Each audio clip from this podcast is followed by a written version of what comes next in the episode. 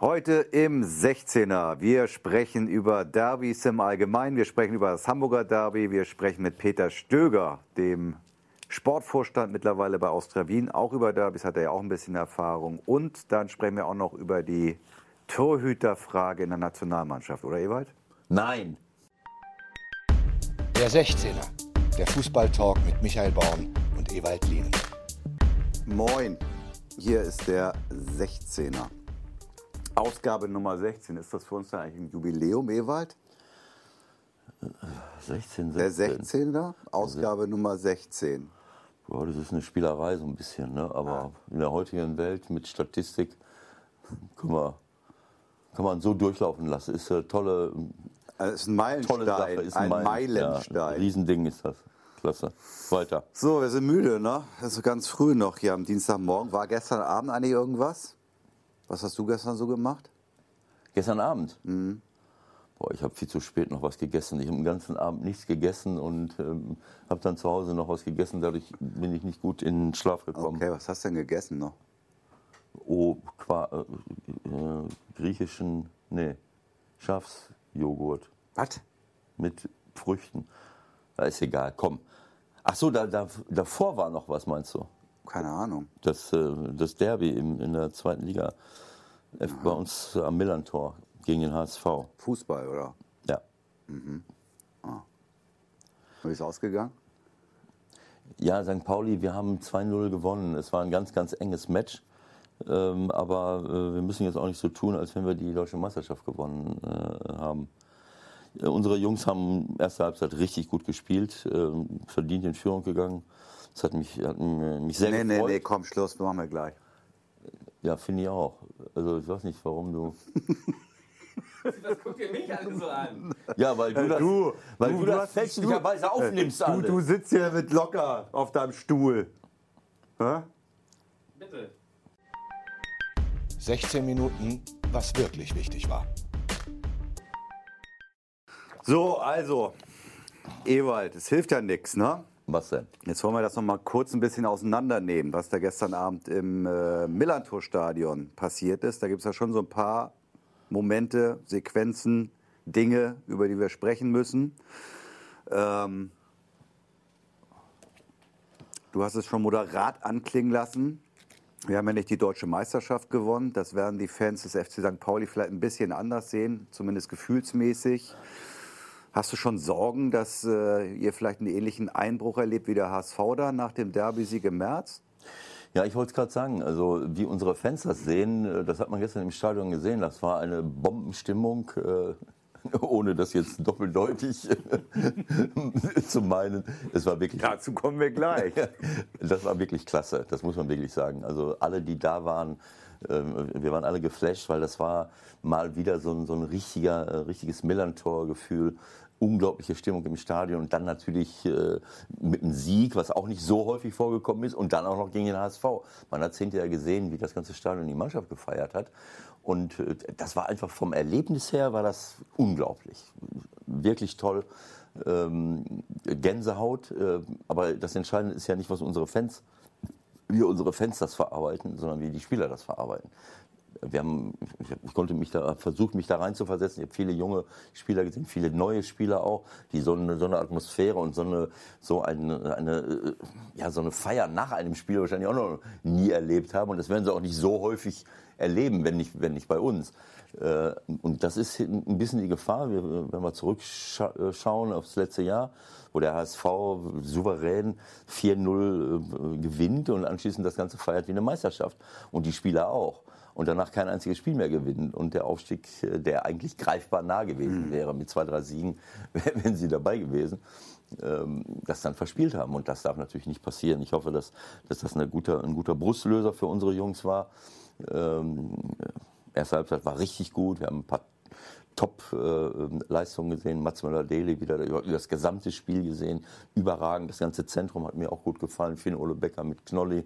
Lawrence hinten souverän. Äh, Dimi vorne. Diamantakos hat es auch gut und ordentlich gemacht. Äh, äh, Miyaichi ordentliche Leistung, Buba äh, defensiv überragend, was der da wegräumt, da kommt keiner fast an ihm vorbei. Dann hat er noch ein paar Konter gefahren in der zweiten Halbzeit. Das war schon, das war schon klasse. Schade, Christian Conte war gestern nicht so, nicht so gut drauf. Der hat aber lange nicht gespielt. Äh, und und äh, wenn der in der wenn er in der Top-Verfassung gewesen wäre, dann, dann hätten wir richtig gute Konter fahren können. Also erste Halbzeit war wirklich über einen längeren Zeitraum ein richtig gutes Spiel. Insgesamt gesehen waren natürlich viele Phasen da drin auch, wo, wo, wo der HSV den Ausgleich erzielen kann und auch mehr Tore.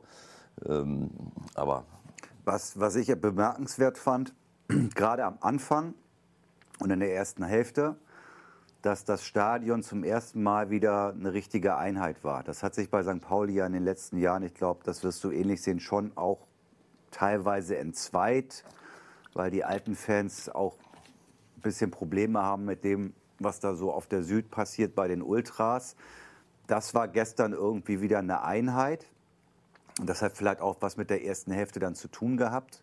Und trotzdem haben sich dann wieder die Kräfte in den Ultras durchgesetzt, die dann halt den Zinnober in der Halbzeit und hinterher veranstaltet haben. Ähm, wie wertest du das? Wie, wie, schätzt du das ein? Ist die Macht von einigen da einfach zu groß? Weil im Grunde hat es doch, finde ich, vieles kaputt gemacht Anfang der zweiten Hälfte. Ja, also ich, ich sag mal, es war ja eine kontrollierte Raserei, würde ich mal sagen, zu Beginn der zweiten Halbzeit. Du kommst raus, du denkst, jetzt geht's weiter und auf einmal abgesprochen aus meiner Sicht. Äh, beide Seiten äh, machen ein, ein, kleines Schauspiel. Das ist natürlich schon eine gewisse Machtdemonstration. Es ist ihnen offensichtlich auch egal, was der Club dann, äh, was beide Clubs dann wahrscheinlich irgendwie in die in die Sozialkasse des DFB einzahlen müssen dafür.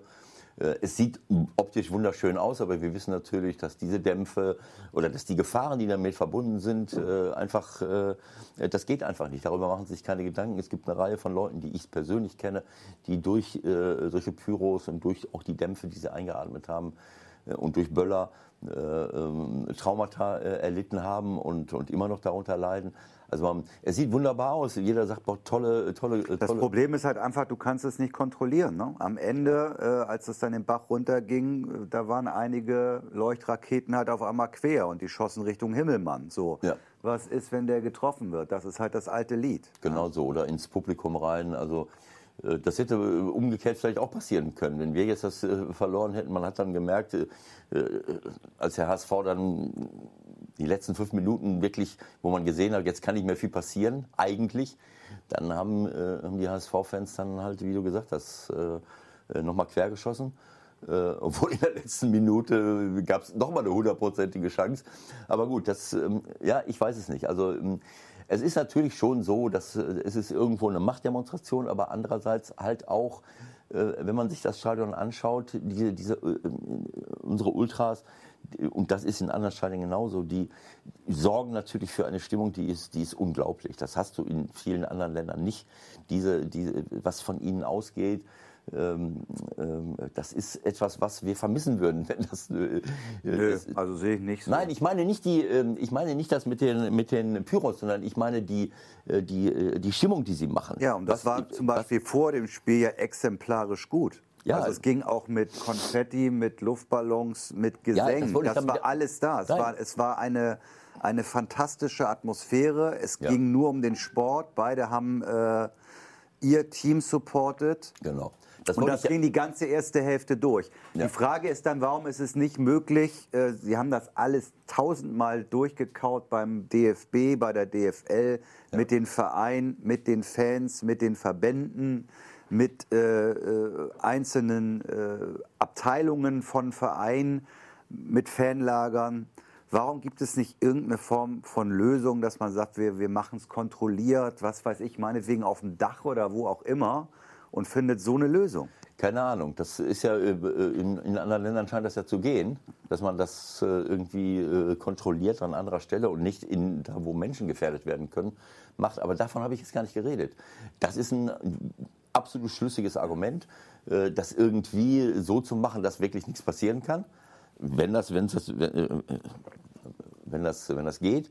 Ich habe nur sagen wollen, dass die, dass die, die Be Bedeutung, die, die, äh, die diese Fangruppen für die Gesamtstimmung im Stadion haben, halt so groß ist durch ihren Einsatz. Das ist unglaublich, was sie tun. Dass sie sich dann eben auch das Recht herausnehmen, auf der anderen Seite äh, so etwas zu machen. Und das ist überall so, in allen Stadien, denke ich mal. Aber Gut, also ähm, ich, äh, ich verstehe es auch nicht, warum man da nicht irgendeine Lösung äh, findet. Ob es dann, wenn man, wenn man das wirklich kontrolliert zulassen würde, an irgendeiner Stelle, äh, ob man dann... Äh, ja, alles verhindern wird man ohnehin nicht können, Eben. aber dann hat man Ja. einen Weg. Ja. Ja. Aber vielleicht noch zwei, drei Sätze zum, zum Spiel selber. Also das war ähm, auch wieder nicht schön, ist klar. Äh, aber ähm, also ich erst- erstmal bin ich glücklich und froh, wie, wie unsere Jungs das Ganze angegangen sind. Eine ganze Reihe von neuen Leuten. Östigert, der zum ersten Mal spielt, Olsen, der zum ersten Mal spielt, äh, Conte, der lange nicht gespielt hat. Also äh, es waren ein paar Wackler dabei, völlig klar. Aber sie haben es wirklich gut angegangen. Aber dann, sagen wir mal, zu Beginn der ersten, also kurz vor Ende der ersten Halbzeit, Also ab 35. ungefähr Genau. fing das ganze Ding eigentlich an da fing es kippen, total ne? an zu wackeln. Dann, dann macht der, dann macht der äh, Hinterseher ein Tor, äh, wo der Schiedsrichter ausgibt. Das konnt, hat sich Der mir Assistent. Auch nicht, der Assistent, das hat sich mir nicht erschlossen. Auch im Fernsehen konnte ich das nicht sehen. Ich weiß nicht, ob die äh, im Keller in, in, in Köln bessere. Äh, Im Keller ist er jetzt auf dem Index, das sagen wir ja alle nicht Ja, mehr. sagen wir nicht mehr, ist ja Aber egal. Der, Also ob die bessere Bilder gehabt Nein, haben. haben sie nicht. Und der Punkt ist ganz einfach, auch weil die zweite Liga sich komplett dagegen äh, entschlossen hat, die äh, Goal-Line-Technologie zu nehmen. Mhm. Muss man sich dann im Nachhinein vielleicht auch mal fragen, ob das so sinnvoll Mhm. ist, wenn ich als Verein dann 200.000 Euro spare. Klar gibt es Vereine, für die ist 200.000 Euro eine Menge, aber Mhm. Ja. wenn du dann halt solche Szenen hast Ja. und relativ wahrscheinlich hättest du es mit der Torlinientechnologie, die dann auch zur Seite gucken hätte man kann, sehen können, ne? hätte man es sehen können und dann hätten die eine Chance gehabt, das aufzulösen. Genau, so hat der Assistent halt seine Wahrnehmung gehabt. Der, hat das, Ja. der macht das seit 100 Jahren, das ist ein FIFA-Assistent. Ja, ja. Äh, der muss dann ja auf sich selbst auch vertrauen. Nur äh, wir, wir machen VAR, wir gucken das irgendwie, wir reden von Gerechtigkeit und dann hast du so eine Szene und kannst sie nicht auflösen, weil jeder Zweitligist 200.000 Euro sparen will. Also ich würde jetzt noch mal, da hast du völlig recht, aber ich würde es noch mal gerne vergleichen wollen mit dem Führungstor von Düsseldorf äh, gegen, ähm, Wolfsburg. gegen Wolfsburg, wo der Ball eigentlich, wo alle gesagt haben, der Ball ist tausend, Nee, der war nicht tausendprozentig im Aus. Das ist halt genau die falsche Wahrnehmung, weil du denkst, der Ball liegt zwar unten im Aus, aber- aber, er kann ganz am Rand und das kannst du nur von oben sehen. Richtig, aber- noch minimal. Aber ich habe noch keinen, ich habe noch Äh, keinen Ball gesehen, der außer war, der mehr aus war als der. Doch, Ähm, haben wir auch schon ja, gesehen. ich- es ist und klar, auch wenn da, wenn, wenn, du es, wenn du es machen willst, dass du eine Wahrheit haben willst, musst du eine Hawkeye-Situation schaffen, Ja, die beide Seitenlinien abdeckt. Ich kann ja, es ist völlig klar, wenn ich mit der Drohne über den Ball dauernd hinter, hinterher fliege und fälle dann äh, ein Lot, äh, für die Mathematiker unter uns, ein Lot direkt von oben, dann, dann könnte es sein, dass dieses Lot äh, am Ball vorbei vielleicht noch einen, einen Viertelmillimeter Ja, das wäre die Linie berührt. Ja. Aber es ist widersinnig. Also dieser, dieser Videoassistent ist ja nun gerade dafür da, äh, Ungerechtigkeiten zu beseitigen. Ja, aber aber la- lass mich mal bitte sagen, aber nicht eine derartige Haarspalterei zu, äh, zu betreiben. Der Ball ist klar aus. Nein, so- eben nicht. Darf ich, lass mich jetzt bitte ausreden. Wir haben im letzten Jahr Tore gehabt, wo äh, Tore gehabt, die nicht gegeben wurden, weil wir mit irgendeiner kalibrierten Linie, wo man sich fragen muss, wann halte ich das Bild an, jetzt oder dann oder dann, und dann ist irgendeiner mit dem großen C bei der Flanke einen halben Millimeter im Abseits, der Abwehrspieler ist direkt daneben, kann es verteidigen und wir geben die Tore nicht. Und das ist eine, widersinnig. Ja, das ist ja eine ganz andere Situation. Moment, nein, nein, es ist genau das Gleiche. Es ist Haarspalterei, dabei Abseits zu geben. Klar, man muss sagen, kalibrierte Linie, aber ich bin auf einer Höhe. Der große C ist einen halben Millimeter vorne. Ich habe mehrere Tore deswegen nicht gegeben. Und so ist es auch beim Aus. Da sind, wir Mehr- ja auf, da sind wir ja auf der Ball Linie. rollt neben nein, der, nein, das der Ball rollt komplett neben der Linie und ich lasse, ich lasse weiterspielen. Das ist aus meiner Sicht nicht der Sinn des Videoassistenten, dass ich äh, auf, auf einen Was halben soll der Videoassistent denn machen? ja, aber das, das ist Der ein kann halb, es nicht beweisen. Nein, aber das, das will ich damit sagen, dass wir, wir, wir laufen in eine Dann soll der. Videoassistent sagen, ich glaube, der Ball war im Aus. Ja, und deswegen nehmen wir das Tor ein, weg. Klarer kann ein Ball nicht im Aus sein. Ähm, wie, wie der Ball vielleicht mit einem Viertelmillimeter und das ist Haarspalterei und das geht nicht. So, so ist aber Abseits auch schwarz und weiß. Du bist ja, halt auch ein Viertelmillimeter im Abseits, ist halt leider so. Ja, aber das ist, äh, da, solche Tore würde ich mal laufen lassen. Wenn der mit einem großen C, ich weiß ja. nicht, letztes Jahr, der tickt, der Abwehrspieler kann es verteidigen und hat nur, es tut mir leid, also das ist für mich nicht, äh, das sind nicht für mich die, nicht die Situation, die ich, die ich benutzen würde. Also, äh, aber um nochmal zurückzukommen, wie gesagt, vor der Halbzeit sensationelle Abnahme von dem, von dem Kittel, die, wo Robin äh, Himmelmann dran ist und lenkt ihn so ein bisschen gegen die Latte. So, und in der zweiten Halbzeit haben sie natürlich eine Druckphase gehabt. Da müssen sie zwei, drei Tore schießen. Der Hinterseher äh, scheitert einmal nach Vorarbeit von, von Fein am, am Robin. Den kann er schon machen.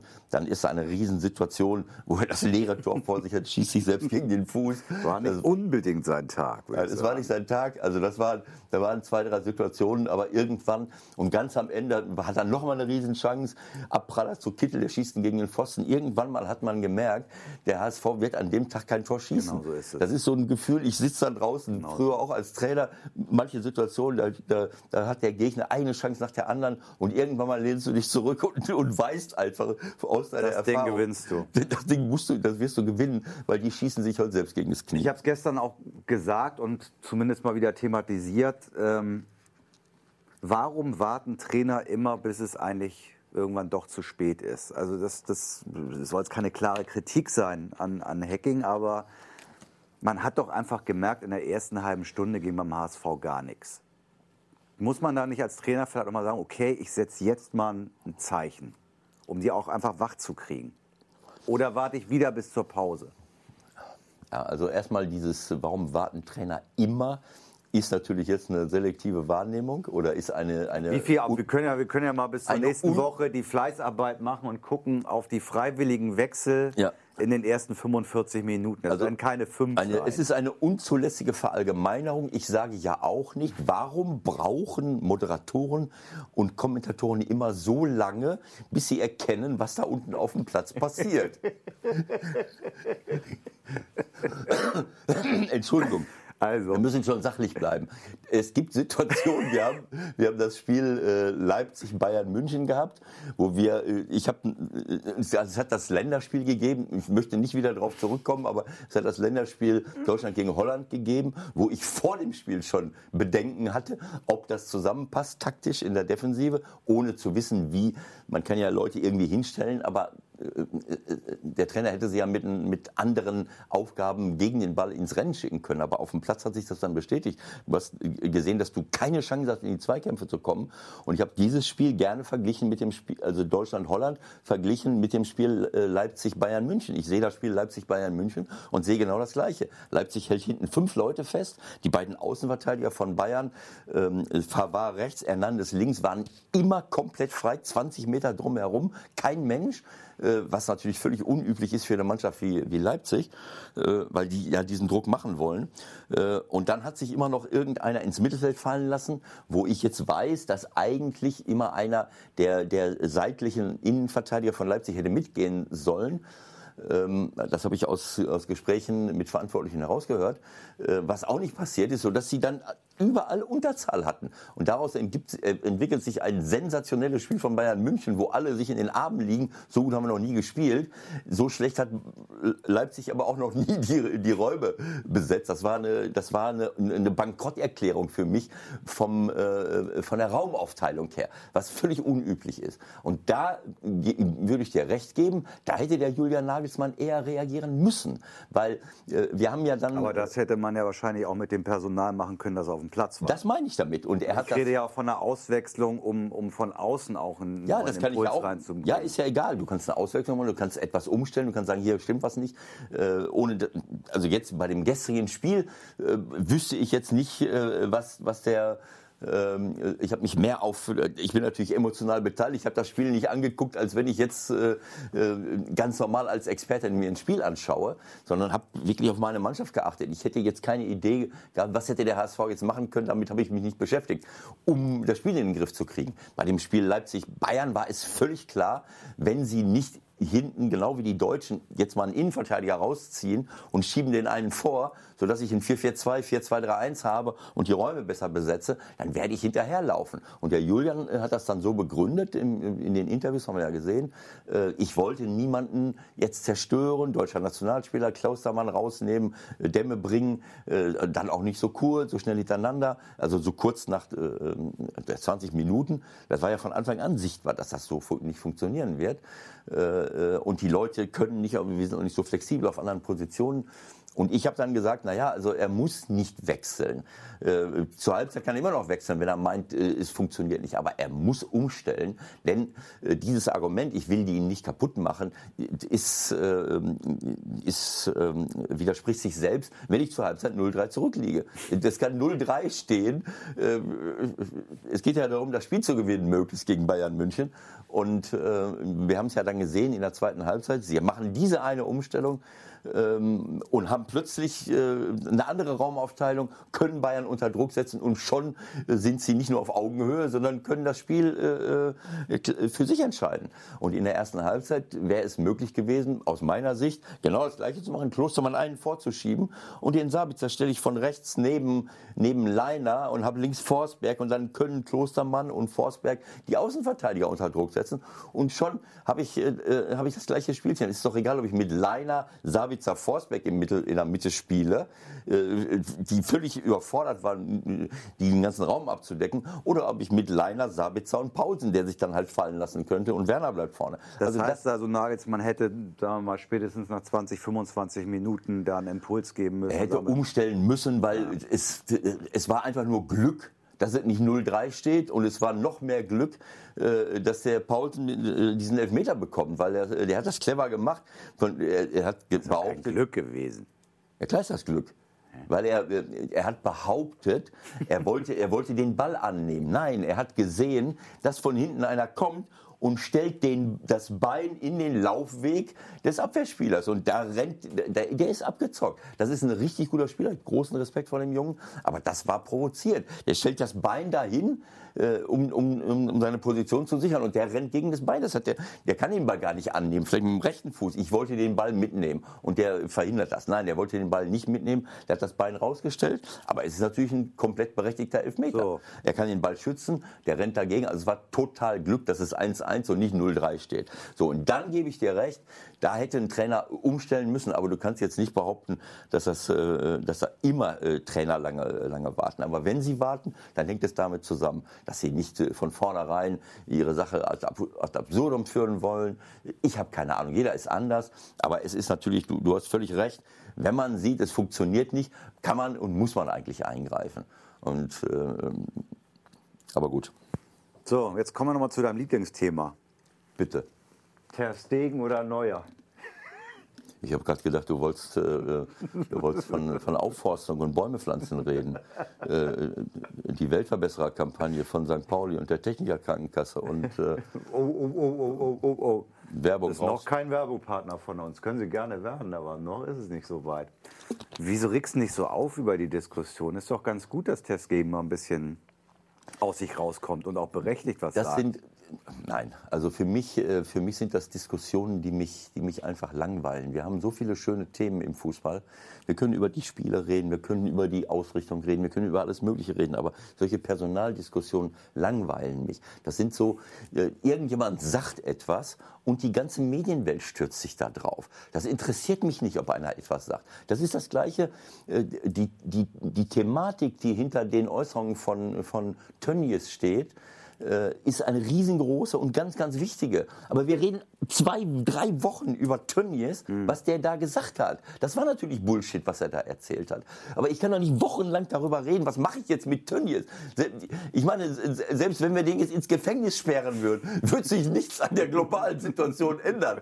Äh, er hat ja auch keinen ermordet, er hat einen Blödsinn erzählt. So, äh, dieses, diese Konzentration auf einzelne Äußerungen. Ja, aber so das funktioniert nun mal das Geschäft und es ist ja. doch klar, der, der, Torhüter der deutschen Nationalmannschaft. Möchtest du jetzt meine Meinung hören oder ja, willst du mir klar. das Geschäft erklären? Nein, aber es ist doch logisch, dass wir darüber noch mal, äh, dass wir darüber auch breit reden. Und jetzt haben wir heute die Situation, dass Testegen äh, mit Barcelona in Dortmund spielt und du bist heute Abend bei Sky. Also du wirst nicht drum rumkommen, ja, ich Ich noch. freue mich jetzt schon darauf. Der Erste, der mir die Frage nach Testegen stellt, äh, das kann durchaus sein, dass, äh, dass dann die... Äh, dass das Mikrofon äh, platzt.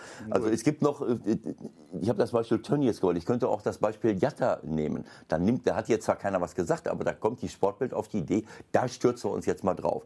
Als wenn wir keine größeren Probleme hätten. Und dann reden wir wochenlang über den, über den armen Jungen, der hier äh, niemand mal auf der Kasse liegt, der nicht hier irgendwie ein Wirtschaftsflüchtling, äh, der, der, der, ähm, der unterschreibt hier einen Vertrag, spielt gut Fußball äh, und äh, sollen wir den jetzt, selbst wenn das gestimmt hätte, was Sie da behauptet haben, sollen wir den zurückschicken äh, nach, wo, wo kommt er her? Äh, Mali, Gambia. Gambia. Und nach Gambia schicken noch zwei Scouts vom HSV hinterher. Äh, die, die, die gucken nochmal, ja, der spielt gut Fußball. Dann unterschreiben wir nochmal einen Vertrag und, und bringen ihn dann nach Deutschland. Also so eine Diskussion, das ist so offensichtlich, um was es da geht, dass es nur darum geht, die Popularität des Fußballs zu nutzen, um, um Zeitungen zu verkaufen. Das ist armselig für mich. Und deswegen langweilen mich diese Diskussion. Testegen ist ein Weltklasse-Torwart. Vor der WM äh, gegen, äh, in, in Russland hätte er ins Tor gehört. Das war für mich eine eklatante und nicht nachzuvollziehbare Fehlentscheidung von Jogi Löw, äh, den nicht äh, reinzustellen und einen Torwart zu nehmen, äh, der ein Dreivierteljahr verletzt ist. Das ist ein Schlag ins Gesicht. Aber äh, das, das hat er auch mit anderen Spielern gemacht. Da brauchen wir jetzt nicht mehr darüber zu reden, dass diese ganze WM alles, was im Vorfeld passiert ist, äh, Kaderzusammenstellung, äh, Zurücknehmen einer, einer, äh, einer Verjüngungskur, dass das alles nicht, nicht sinnvoll war.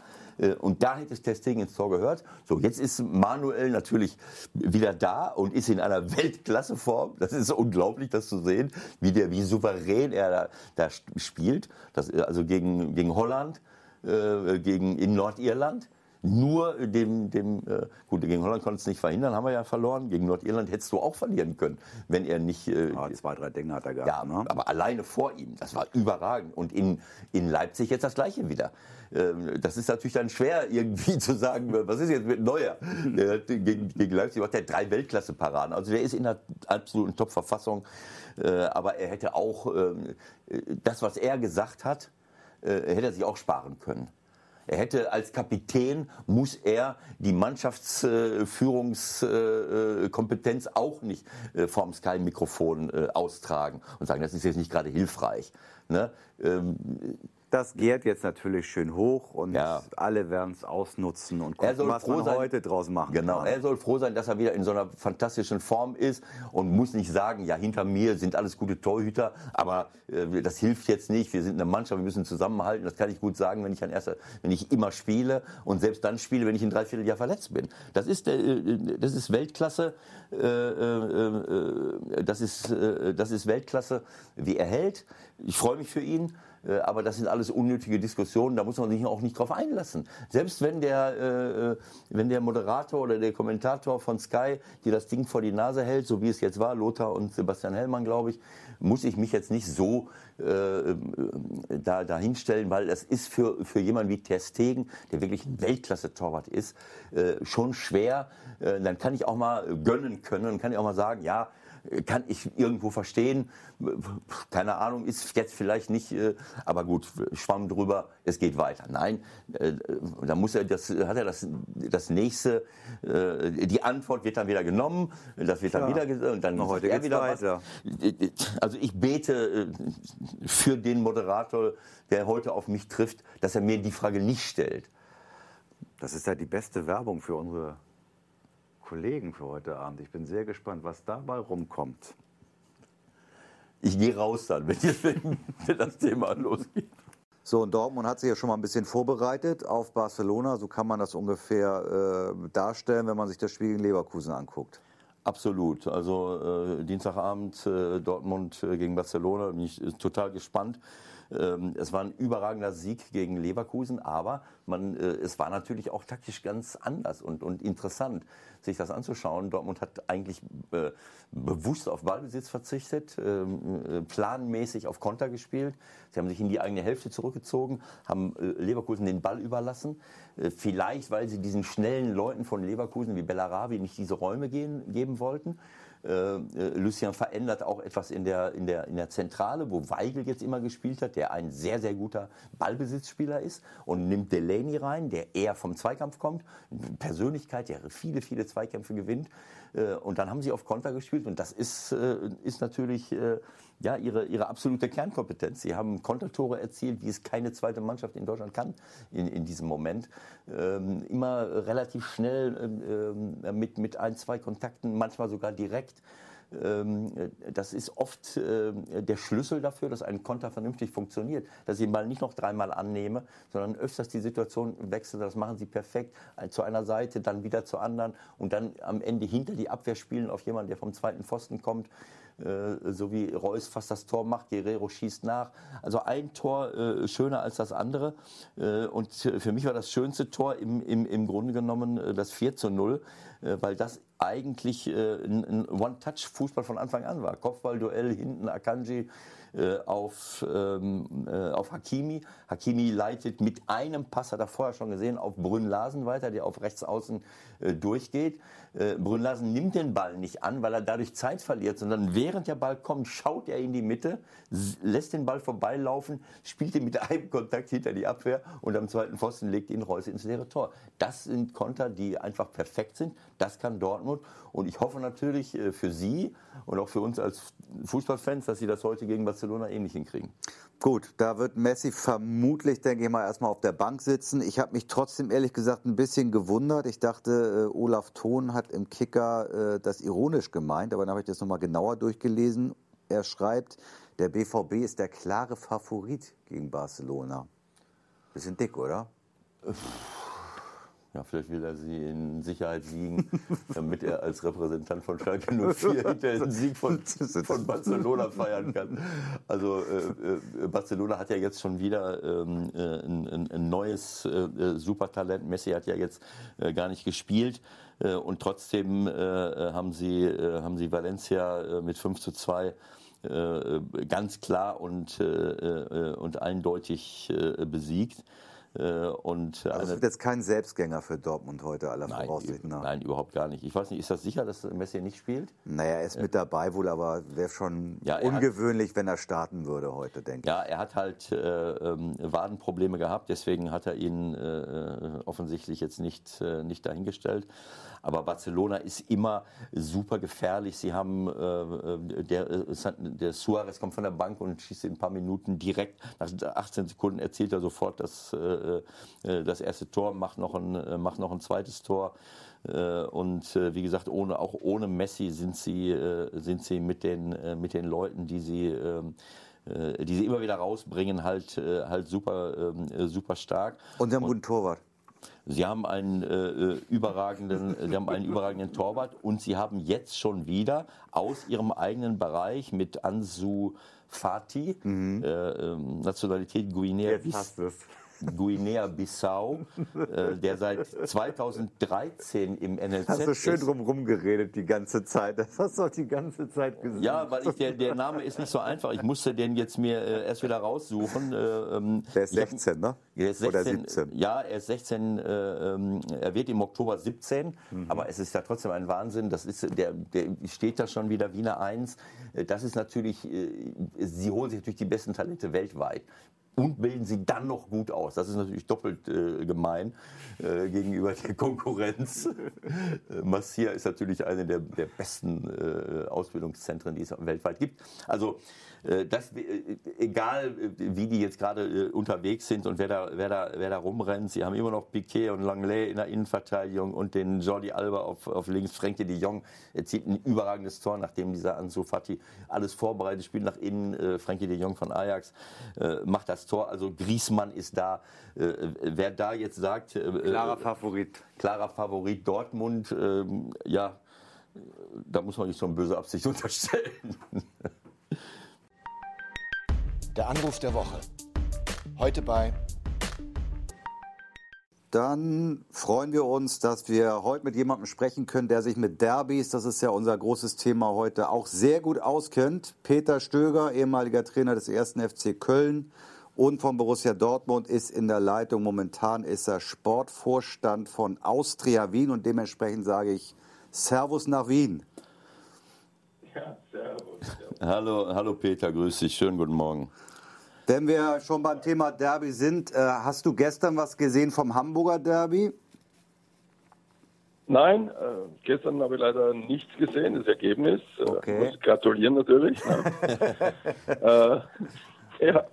Überraschend. Äh, na, wir haben gestern äh, wir haben, wir haben gestern unsere Sitzungen gehabt, äh, Aufsichtsrat, Verwaltungsrat, also einen Zehn-Stunden-Tag, den ich früher nicht gehabt habe als Trainer in dem Ausmaß mit Sitzungen und ohne Fußball ja, ist ein bisschen neu.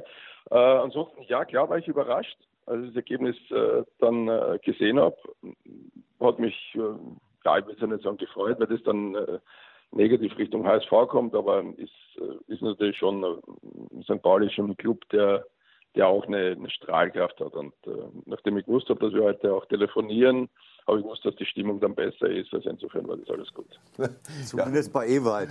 Ja, also wir versuchen das immer klein zu reden. Michael ist eigentlich traditionell, äh, obwohl er ähm, also schon mehr auf der äh, HSV-Seite. Ich bin ja nun angestellt beim, bei St. Pauli. Ich, hab, ich war sehr glücklich gestern Abend im Stadion, war es ein überragendes Erlebnis.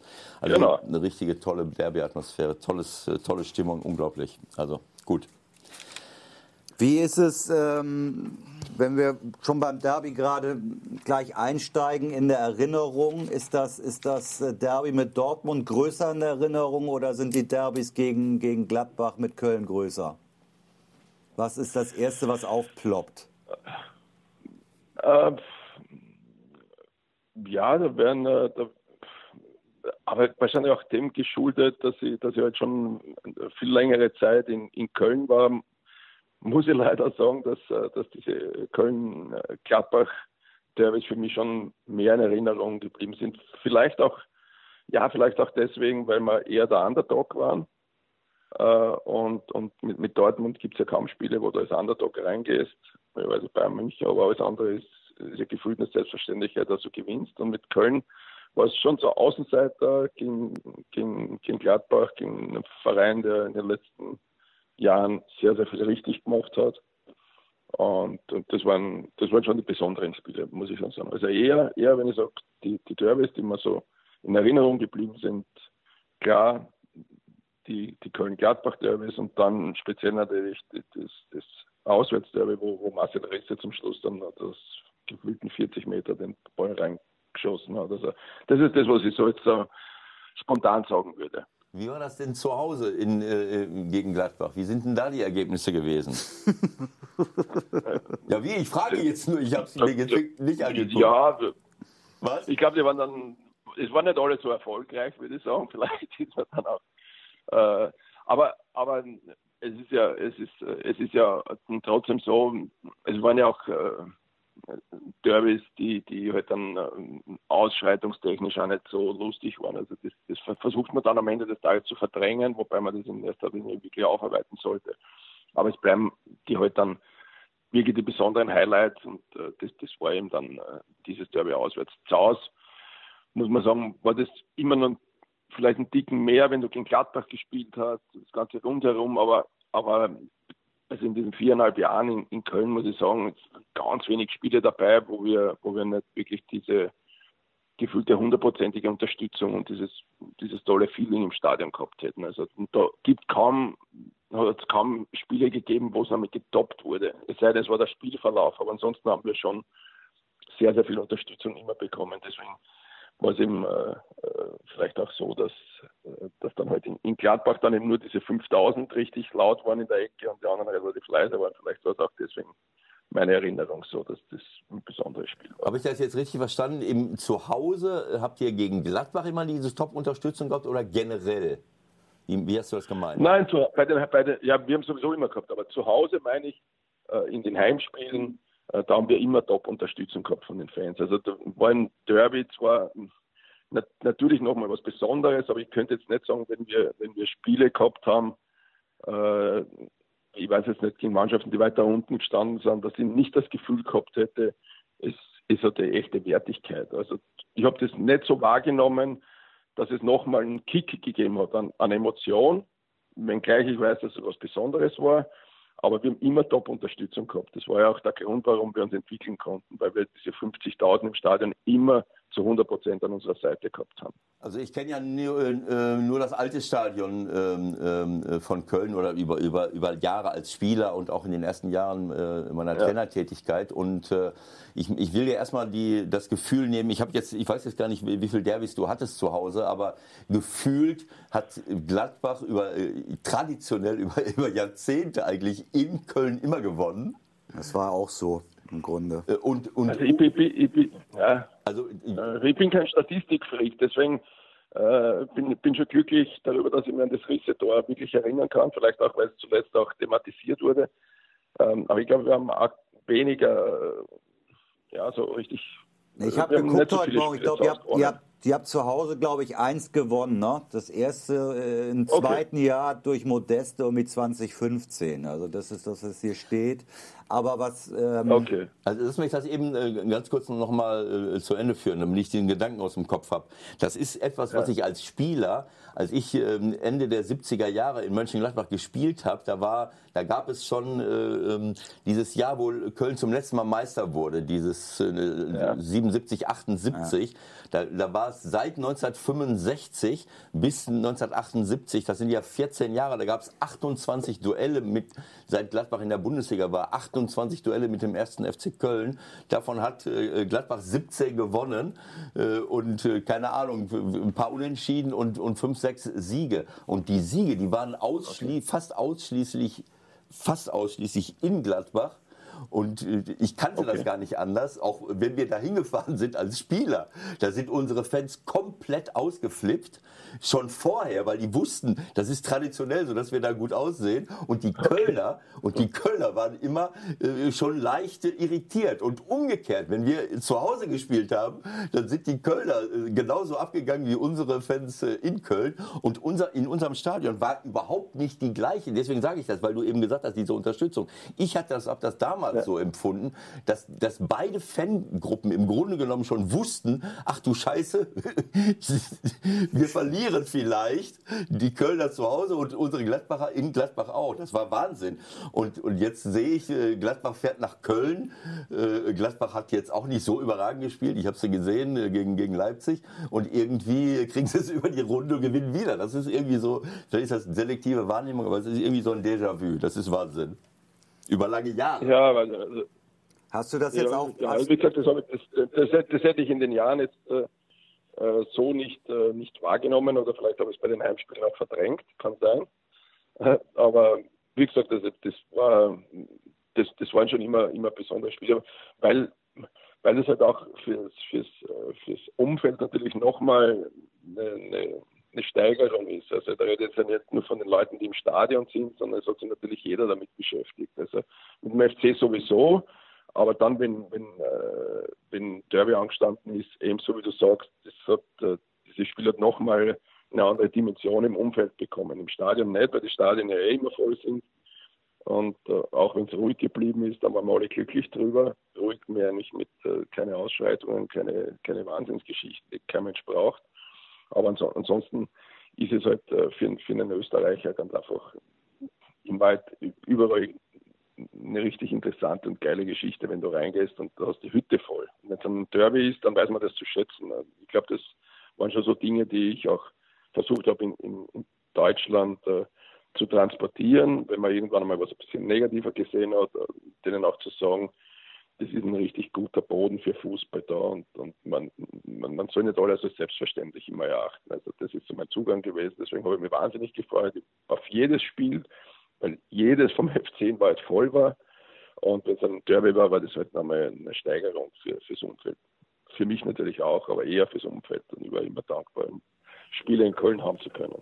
Was, was hast du dann ähm, im Vorfeld vielleicht auch noch mal anders gemacht im Umgang mit der Mannschaft, weil ich denke, das kann ja dann auch schon ein bisschen leben, wenn man weiß, dass die Erwartungshaltung so groß ist, gerade im Heimspiel. Und dann liest du wahrscheinlich auch noch, wir haben seit, keine Ahnung, 15 Jahren zu Hause nicht gegen Gladbach gewonnen. Was kann man da machen? Ja, also man, man, muss halt, also erstens einmal habe ich, ich relativ viele Jungs dabei gehabt, äh, für die es auch wirklich was Spezielles war. Also etliche Jungs, die Köln, Köln Umgebung zu Hause sind und das auch gewusst haben, was es bedeutet. Weil es ist ja immer eine Mischung äh, und, und die Frage, wie viele Spieler hast du in deiner Mannschaft, die zwar wissen, dass es ein Derby ist, aber überhaupt nicht einschätzen können, was es bedeutet. Jetzt für, für die Fanbase, für den Verein, ein Imagegewinn, an, an, was den Leuten wichtig ist. Da haben wir relativ viele gehabt. Und, und dann ist der zweite Punkt, wenn du weißt, dass es sowieso richtig aufgeblasen ist, genau auf die Jungs zu schauen, ob sie nicht überpowern, ob sie nicht den Blick aufs Wesentliche verlieren, weil meine Jungs sich ja jahrelang in der Liga gehalten haben, weil sie alles abgerufen haben. Und das haben sie ja fast jede Woche gemacht, sonst hätten wir uns ja nicht etablieren können in der Bundesliga. Ähm, und dann gehst du her, ein Maß zu finden von dem, wo du sagst, okay, wir können ein, beson ein besonderes Spiel gewinnen und von dem, dass es aber eine gefühlt seriöse, korrekte Vorbereitung auf das Spiel wie immer ist. Und diese Mischung zu finden, nicht zu überpacen, aber doch bewusst zu machen, dass wir da ein richtiges Highlight setzen können, was uns, was uns gut tut in der Stadt. Äh, diese Mischung war ganz einfach notwendig äh, zu finden. Grundsätzlich haben wir in der Vorbereitung in keinen Spielen, egal wie wichtig sie sind, Dinge verändert, die bei uns funktioniert haben. Das heißt, wir haben über Jahre hindurch dann irgendwo uns angenähert, was für die Jungs im Ablauf, äh, wie Hotel oder Nicht-Hotel und, und äh, Spazieren und Wann und Wandertreffpunkt. Und äh, das haben wir dann ähm, für uns selbst im Laufe der Zeit herausgefunden, was passt. Und da haben wir auch nie was verändert. Also wir haben eigentlich im Spiel, auch wenn es noch so wichtig war, nicht noch eine größere Thematik in der Vorbereitung gegeben. In der Ansprache mal, ja klar, logischerweise auch in Trainingsreitsetzungen wird die Spieler unterschiedlich, aber so von der Herangehensweise haben wir versucht, das so normal als möglich zu halten, weil, weil wir uns darauf verständigt haben, das und das und das ist fürs Trainerteam gut, wichtig und das ist, ist für die Mannschaft wichtig. Deswegen, manchmal ist es dann auch gut, ein gewisses Maß an Normalität walten zu lassen, wenn das Umfeld eh wahnsinnig aufgewühlt ist. Also finde ich sehr, sehr gut, wie du das siehst, denn dann, das ist genau die Realität. Diese Derbys spielen natürlich für die jeweiligen Fangruppen, egal ob jetzt Dortmund, Schalke, Gladbach, Köln, äh, ähm, riesen, riesengroße Rolle. Aber die Medien vergessen dann oft, dass das im, im Kader oder in der Mannschaft unter Umständen gar nicht so, so ein riesengroßes Thema ist. Du hast gerade gesagt, du hast eine Reihe von Spielern gehabt, äh, die aus Köln und Umgebung äh, kamen. Ja. Die hatte ich seinerzeit auch, äh, als ich dort äh, Trainer war. Da hatten wir wirklich eine Reihe von, von Galionsfiguren. Aber trotzdem, ich habe es auch nicht anders hingekriegt. Zu Hause war immer, äh, war nichts, hat nichts funktioniert. Mal ein Unentschieden oder so. Äh, aber ich, wenn ich dann gefragt wurde als Trainer, ja, wie, ist, wie sieht es denn in der Mannschaft aus? Dann habe ich gedacht, naja, also der Moses Sichone aus Sambia und der, und der, und der Pascal Oyigwa aus Nigeria, für den spielt das. Und dann habe ich noch drei, vier andere ausgezählt ja, aus anderen Ländern.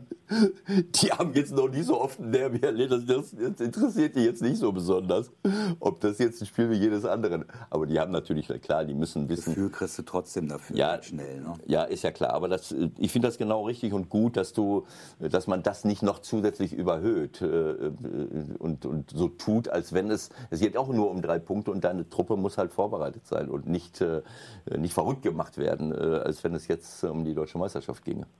Du hast ja gerade eben. Genau, schon es, es ist, Entschuldigung, es ist, es ist halt eine, eine, hochwertige Imageveranstaltung. Das heißt, du kannst äh, die drei Punkte holen und kannst Image im Umfeld äh, deines Vereins äh, vielleicht ein bisschen mehr absahnen, aber aber ansonsten geht es wirklich um diese, um diese drei, drei Punkte. Und, äh, und man muss halt auch fairerweise sagen, dass, dass, äh, dass, dass sich halt durch diese, diese Schnelllebigkeit dieses Sports die Mannschaften so verändern und du halt in vielen Bereichen dann ja nur mehr äh, eben diese zwei, drei Jungs hast und wir haben in Köln wirklich Gott sei Dank mehrere gehabt, aber normalerweise hast du zwei, drei Jungs, die mit der Thematik Dortmund, Schalke äh, was anfangen können, Köln-Gladbach was anfangen können oder hier auch Rapid Austria in, in Österreich was anfangen können, weil so viel durchgemischt wird mittlerweile im Kader. Früher, nein, wir, jetzt nicht zu der, also zu der Kategorie, die gern von früher spricht, aber früher war es natürlich so, dass die im Normalfall bei Dortmund zehn Jahre gespielt haben. Die haben natürlich, die wissen, was das bedeutet und das sind dann diese Highlight-Spiele.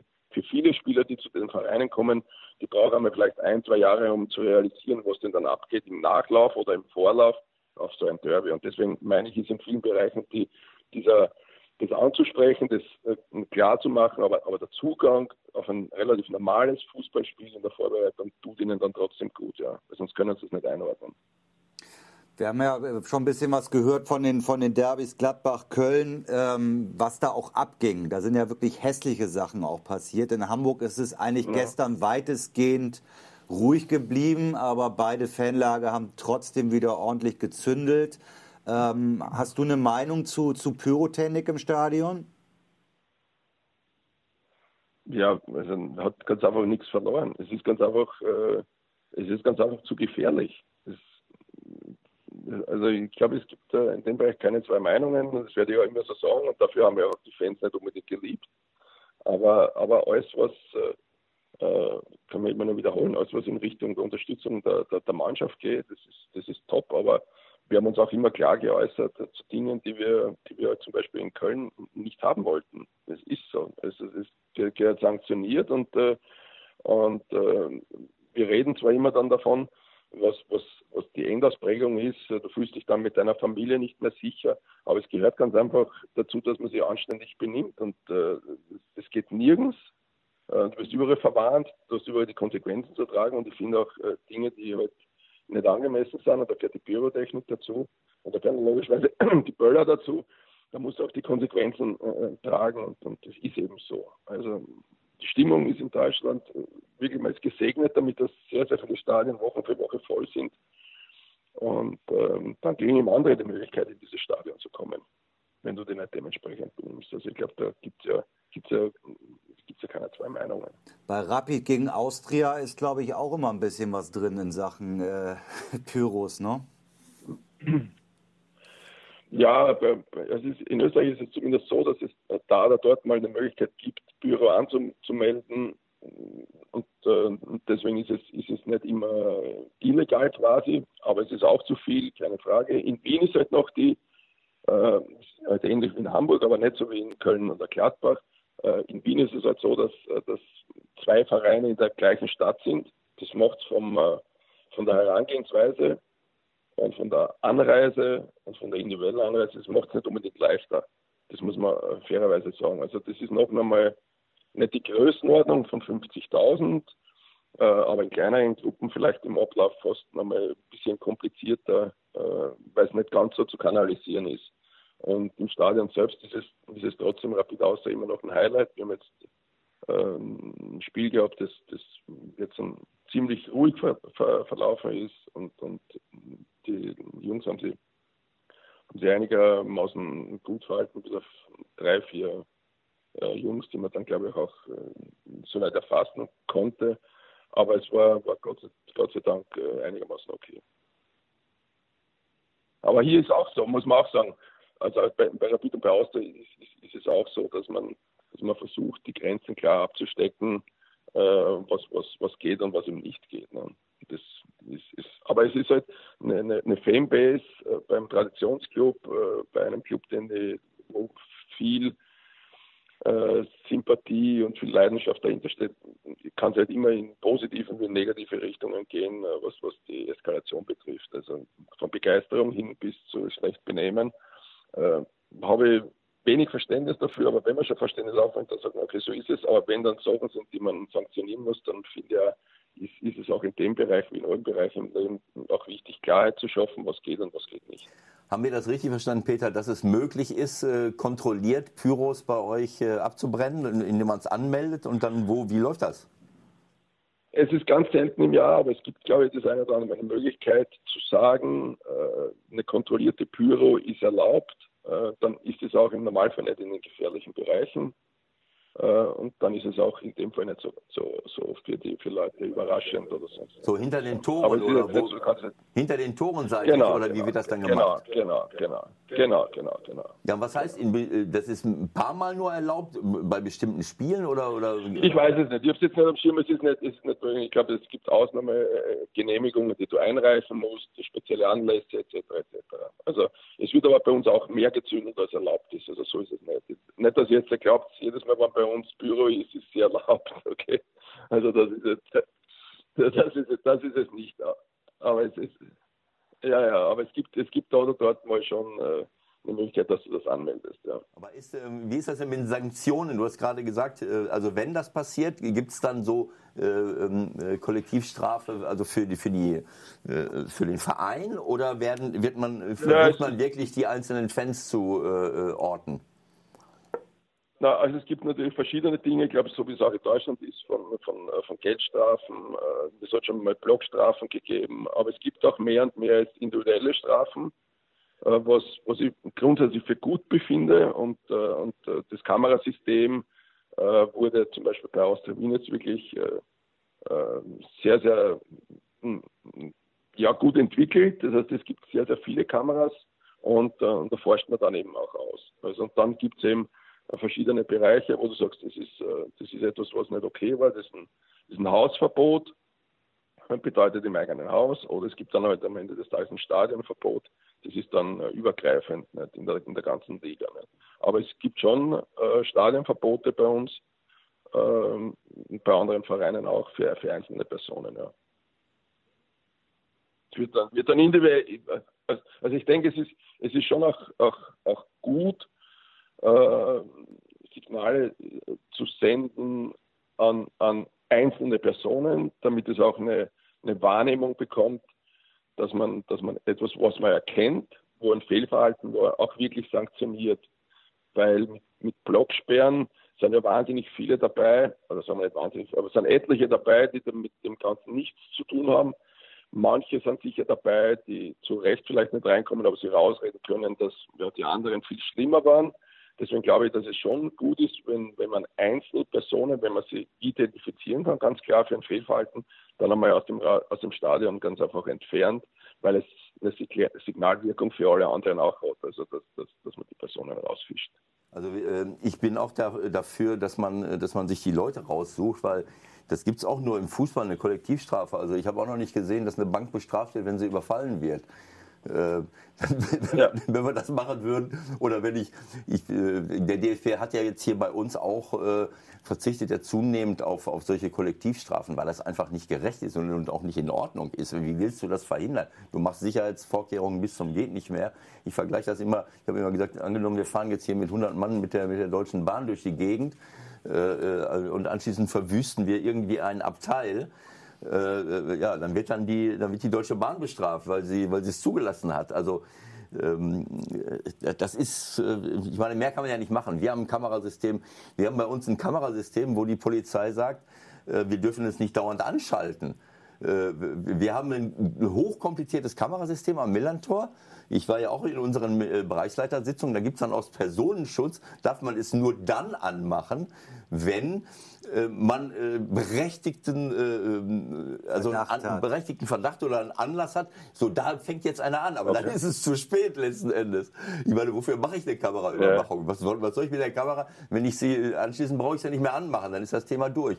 Und für mich ist das so, so im Fußballbereich, wenn da et einer etwas macht, ich, ich meine, wenn, wenn Leute was machen wollen und brauchen gar keine Angst haben, dass sie irgendwie äh, zu, das zur war Verantwortung mir echt auch neu, weil dann macht ja das auch. Also, also ja.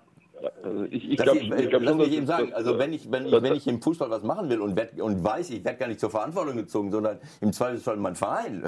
Also das ist ja albern so etwas. Also also ich glaube, es, es, gibt schon, es gibt schon zwei, zwei Bereiche. Das eine, klar, wenn ich, wenn ich identifizieren kann, äh, dass, äh, dass, dass wo, wo, sind die Übeltäter und ich kann die rausfinden, dann ist es klar, dass es eine, eine, persönliche Strafe gibt, äh, Stadionverbot, was auch immer. Äh, ich glaube, da gibt es ja auch keine zwei Meinungen. Ich, ich habe aber schon Verständnis auch dafür, um, um mal äh, ein Zeichen zu setzen, selbst wenn eine große Gruppierung ist und wenn es schwer zu verwalten ist und wenn es in Richtung Kollektivstrafe geht, auch einer groß, größeren Fanbase zu, zu, zeigen, sehr, sehr viele in euren Reihen haben sich daneben benommen, wir können sie nicht identifizieren, aber ihr müsst ganz einfach euren Laden, den sie ja normalerweise immer unter Kontrolle haben, äh, auch weiter im Stadion unter Kontrolle haben. Also das ist dann da oder dort mal für, für den einen oder anderen oder für relativ viele auch ungerecht, das verstehe ich auch. Aber um dem Ganzen Herr werden zu können, gibt es schon, glaube ich, zwei Zugänge. Das eine, die persönliche individuelle Strafe für ein Fehlverhalten ist ja ganz eine logische Geschichte. Da wird niemand was sagen, dass er das nicht versteht. Und die Kollektivstrafe ganz einfach in Richtung der Fanbase zu zeigen, dass wir wissen, dass sie normalerweise ihre Gruppierungen unter Kontrolle haben könnten, wenn sie es wollten. Das glaube ich nämlich auch. Äh, und, und halt dann mit, äh, in Wien sagt man dann mit zum Handkuss kommt, dass es eine Kollektivstrafe gibt und die halt dann auch dabei sind. Das ist die ungerechtere Variante, aber da oder dort kann ich auch damit leben, so unangenehm das ist, weil äh, in, hat keiner wirklich Spaß, wenn das Stadion eigentlich voll ist und, und der Block hinterm Tor oder wo auch immer ist dann eben nicht gefüllt. Aber ähm, da oder dort, glaube ich, ist es auch, ist es auch nötig, selbst so unangenehme Strafen aussprechen zu können. Im Idealfall braucht man das alles nicht. Wir reden leider über Dinge, die sowieso im Sport nichts zu suchen hätten. Eigentlich wollten wir gar nicht so lange über irgendwelche Pyros reden, aber äh, weil Michael als HSV-Fan heute verzweifelt ist, wollte er nicht ah. unbedingt über Sport, über ja, Sport reden. Ja, ja, ja. Sondern ja, morgen über Spiele reden. naja, komm. Lass, uns mal, lass uns über Austria mal reden. Also du hast ja schon gesagt, jetzt musst du zehn Stunden in Sitzungen äh, verbringen. Das ist mal eine neue Erfahrung. Ich war ehrlich gesagt ein bisschen überrascht, als die Meldung dann kam. Äh, er wird Sportvorstand bei Austria. War es das mit dem Trainer Peter Stöger? Ach, naja, das weiß ich nicht. Also es ist, es ist ganz einfach so, dass, äh, dass ich mal mir ein Jahr zu Hause genommen habe in, in Wien nach, äh, nach, den, nach den Jahren in Deutschland. Es waren ja doch fünf intensive Jahre, die ich gehabt habe bei außergewöhnlichen Clubs, würde ich einmal für mich behaupten. Äh, und dann ähm, habe ich mir das Ganze das Ganze angesehen, was, ist, was könnte spannend sein. Da waren auch Angebote dabei, äh, die, die aus der deutschen Bundesliga gekommen sind. Das waren auch, also. Würdest du wahrscheinlich nichts verraten jetzt, ne? Du wirst wahrscheinlich nein, nichts verraten. Nein, nein, das macht man auch nicht. Nein, nein, natürlich nicht. Natürlich nicht nein. Und, und es waren äh, also wirklich unfassbar wirtschaftlich interessante Dinge dabei, exotischere Dinge, arabischer Raum, chinesischer Raum. Ja, für mich war schon wichtig, mal äh, ein bisschen zu, zu, zu, zur Ruhe zu kommen. Ich war nicht ausgebrannt, aber es hat mir ganz einfach gut getan, wieder bei der Familie zu sein. Ich sage mal, gefühlt ein normales Leben zu haben. Also es, es hat mir vieles, es war nicht, ist mir nicht vieles abgegangen, aber als ich dann zu Hause war, habe ich gesehen, dass mir vieles gefehlt hat. Und das habe ich wirklich ausgekostet und es war eine richtig gute Zeit. Und in der Zeit habe ich den österreichischen Fußball auch äh, betrachtet. Und, Wien, ist ja, Wien ist ja auch kein schlechter Ort, um das zu tun, oder? Nein, nein, also Wien ist ja, äh, brauche ich ja nicht sagen, also ich glaube, jetzt zum, zum x-ten Mal hintereinander zur lebenswertesten Stadt äh, gewählt worden. Das hat schon so seine Gründe. Also es ist, es ist, es ist cool, in Wien, Wien zu leben und ich bin sehr froh, dass ich hier das Glück hatte, hier auf die Welt zu kommen und das auch wirklich auszukosten. Ne? Ja, und dann, dann war eben die Situation so, dass, äh, dass in der Struktur bei Austria Wien äh, einiges halt nicht optimal läuft. Wir haben tolle Infrastruktur auf die Beine gestellt, tolles Stadion, super Trainingsmöglichkeiten. Und in der Zeit hat man, hat man im sportlichen Bereich vielleicht nicht, nicht, nicht alle Entscheidungen getroffen, wie man sie sich gewünscht hätte. Und dann ist im Raum gestanden, mal da auszuhelfen, einen Blick darüber zu haben, äh, mit, mit der Erfahrung, die ich von dem Verein natürlich habe, aus der österreichischen Liga, ich habe ja alles zusammen über zehn Jahre bei dem Verein äh, in verschiedenen Positionen schon gearbeitet. Und äh, dann habe ich gesagt, okay, das, das, das mache ich für diesen Club, äh, wo ich so lang war, und das schaue ich mir jetzt an. Aber das ist normalerweise eine strategische Entscheidung, die sollte über einen längeren Zeitraum sein. Aber, aber also ich habe halt festgestellt für mich, vergiss ganz einfach irgendwie in diesem Geschäft, mittlerweile ist es ein Geschäft und ist ein Business, Fußball, äh, langfristig zu denken, was denn jetzt ist und wie es sich darstellt. Die Hoffnung ist natürlich, dass es lang ist. Die strategische Ausrichtung ist auch, dass du etwas angehst und, und einen Plan dabei hast, aber versuch uns einfach jeden Tag Dinge zu lösen, zu klären, besser zu machen, weil du nicht weißt, wie lange die ganze Geschichte halt immer läuft. Das ist in allen Bereichen so. Und deswegen schließe ich mittlerweile in dem Geschäft gar nichts aus. Die Hoffnung ist, dass es länger läuft, aber ich weiß es nicht.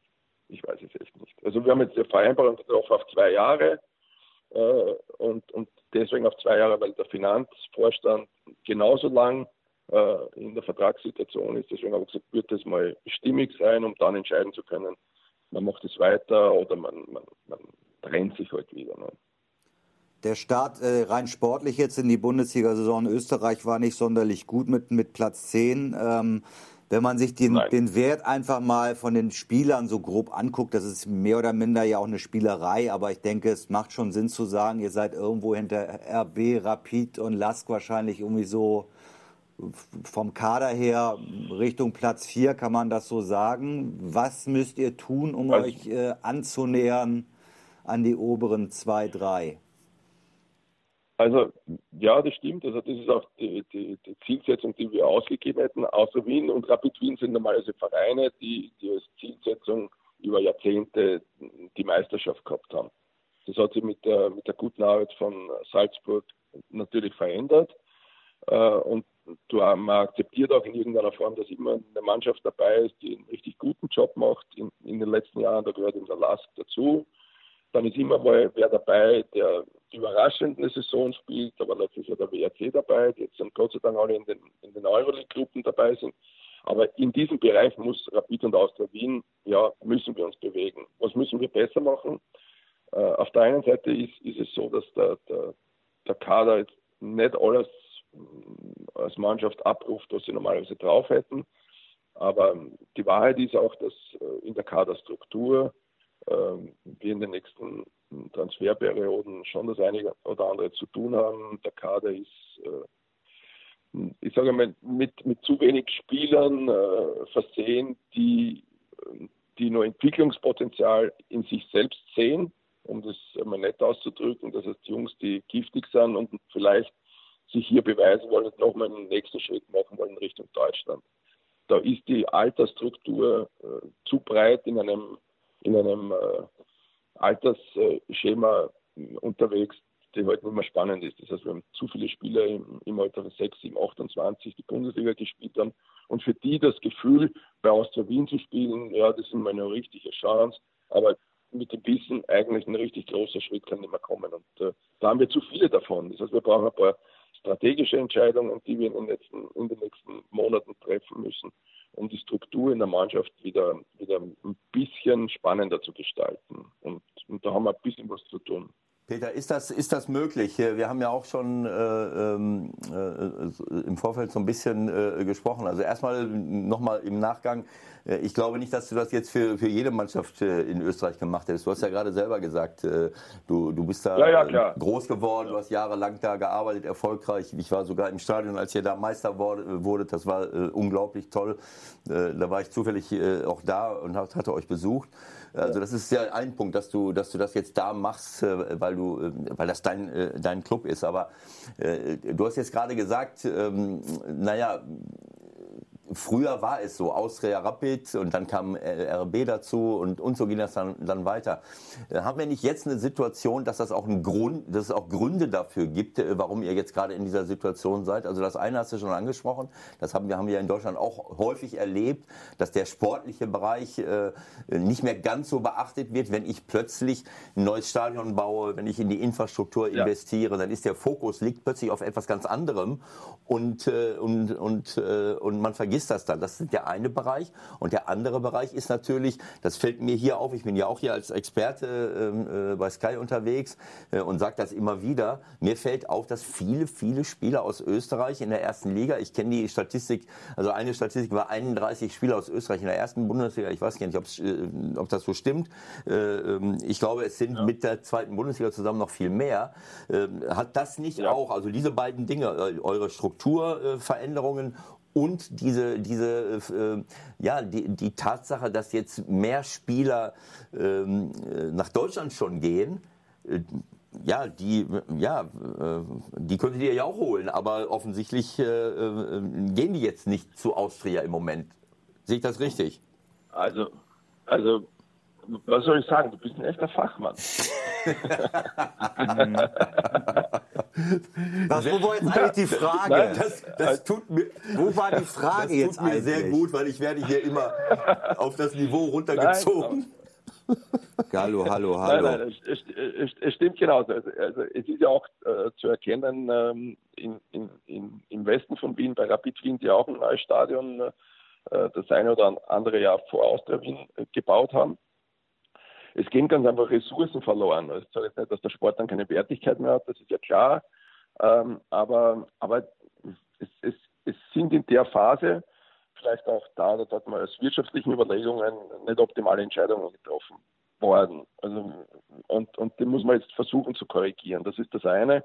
Äh, klar ist aber auch für beide Mannschaften, für beide Wiener Clubs und auch für die Austria, dass diese Rahmenbedingungen, wenn du äh, jetzt äh, in dem Konzert der jetzt sage ich mal 50, 60 besten europäischen Mannschaften irgendwie dabei bleiben willst, dann brauchst du diese Rahmenbedingungen. Das heißt, das war unausweichlich und das war notwendig und das ist toll. Und jetzt muss man schauen, dass man, dass man mit dem Sport äh, da ähnlich äh, uns in den nächsten Monaten oder Jahren wieder, wieder aufstellen. Und ja, der zweite Bereich stimmt. Also ich glaube, es sind alles zusammen fast 60 Spieler äh, in Deutschland unterwegs in den ersten zwei Ligen und es werden auch vermehrt dort, da hat man schon U-Nationalspieler, U-Spieler aus der Akademie auch äh, nach Deutschland geholt. Ähm, wir haben auch den weniger Zugriff als früher auf, auf spannende Bundesligaspieler, weil sie halt auch schon mal den Weg in die zweite deutsche Liga gehen. Und das hat sich verändert. Das heißt, auch die deutsche zweite Liga ist für österreichische Spieler da oder dort möglicherweise schon wieder interessanter als, als, als Austria Wien. Und in dem Bereich müssen wir natürlich arbeiten, dass wir es schaffen, eine Glaubwürdigkeit zu erzeugen, dass Austria Wien ein gutes Sprungbrett ist. Dazu musst du natürlich anders performen. Dazu muss es dir auch gelingen, den einen oder anderen guten Jungen nach, nach Deutschland zu bringen, damit die, die Kicker in Österreich auch sehen, hey, Austria ist doch im, im Rampenlicht von der deutschen Bundesliga und wird wahrgenommen. Äh, und deswegen ist es auch eine Plattform, wo ich, wo ich mich präsentieren kann. In dem Bereich meine ich, müssen wir uns anders aufstellen. In dem Bereich meine ich auch, haben wir momentan zu wenig Spieler, die für den deutschen Markt interessant sind. Wir haben ein paar Junge dabei, aber das meine ich mit der, wir müssen eine, eine gesunde Struktur und eine ordentliche Hierarchie wieder in unsere Mannschaft reinbringen.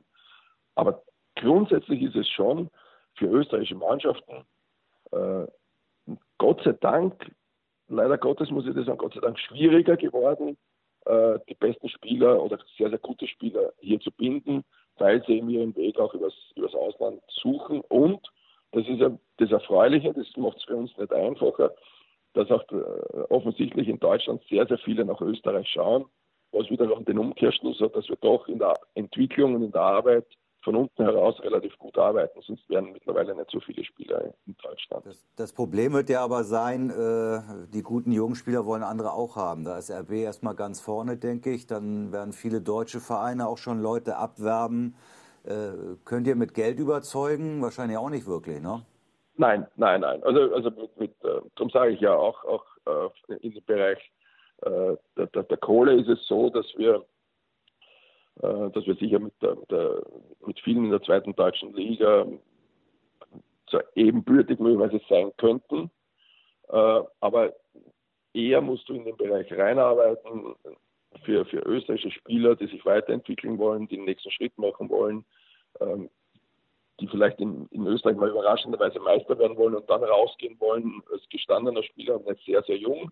Äh, dafür musst du eine Plattform bieten, dafür musst du interessant sein. äh, und da hast du auch in Österreich mittlerweile Mitbewerber, klar. Das heißt, du musst schauen, dass du, dass du mal ins internationale Geschäft mit einer Regelmäßigkeit reinkommst, sonst hast du eben vielleicht schon selbst mit dem, mit dem LASK, ein kleinerer Club, der richtig gut arbeitet, äh, einen Konkurrenten. Äh, du hast mit Salzburg, wenn sie es wollen, sowieso auch von den Finanzen her immer einen Konkurrent, den du kaum ausstechen kannst mittlerweile. Und du hast in Wien natürlich mit Rapid auch eine zweite Option und, äh, und dich da zu bewegen äh, und äh, die Jungs reinzuholen, glaube ich, das funktioniert vieles trotzdem, weil wir haben ja auch mit Menschen zu tun, mit Überzeugungsarbeit, mit Empathie, wo sie das Gefühl haben, man bemüht sich darum, dass die Jungs weiterkommen. Das ist auch ein Faktor. Also rein von der Kohle her sind wir weit davon entfernt, die Argumente liefern zu können, dass der unbedingt nach Wien zu Austria kommt. Ist das so mit deinem dein Hauptjob auch? Äh, klar, als Sportvorstand bist du, hast den Hut auch für alles, aber gehst du da persönlich auch rein, dass du versuchen wirst, äh, Leute zu überzeugen, Jungs zu überzeugen? Ja, also das, das sehe ich halt dann schon auch äh, als, als mit meiner Aufgabe, ähm, auch zu vermitteln, dass wir unsere Beziehungen, dass wir unsere Kontakte am Ende des Tages, dass wir unser, unser Wissen, sage ich mal, einbringen, wie wir Jungs weiterbringen können, Aber natürlich haben die auch Vertrauen, so hoffen wir zumindest, das ist unsere, unsere man, das spürt man ja auch, äh, dass, dass das wahrgenommen wird, dass ich noch nach etlichen Jahren in, in Deutschland jetzt äh, hier zur Austria gehe. Das heißt, es gibt schon, äh, ich glaube, dass wir Argumente haben, dass sie uns zutrauen, sie weiterzuentwickeln und dass wir ihnen auch zutrauen, dass sie uns auch zutrauen, dass wir ihnen den deutschen Markt möglicherweise, der für die meisten der interessanteste Markt in Österreich ist, dass wir ihnen dann auch eröffnen können, wenn sie ihre Leistung abrufen. Das trauen sie uns schon zu. Aber wie gesagt, wir sind auch natürlich auch, haben wir, haben wir jetzt eine Situation, wo wir, wo wir Verträge haben. Äh, wir wissen ja, befristete Verträge, da oder dort ist man nicht einverstanden damit, aber aus der Wien hat ihre Verträge immer erfüllt. Das heißt, wir sind jetzt in so einem, würde sagen, so ein kleiner Umbruch äh, und mal schauen, wie schnell das vorangeht. Ne? Und, und das eine oder andere positive Spiel macht jetzt dann die Struktur nicht besser, aber macht die Arbeit ruhiger. Also deswegen hoffen wir, dass wir da, da, da mal richtig anschreiben wieder. Also ich finde, dass du, ähm, du hast ja gerade gesagt, du schließt gar nichts aus, du weißt nicht, wo es äh, für dich persönlich äh, in Zukunft hingeht. Du bist jetzt dort in dieser Position und ich glaube, du bist absolut prädestiniert.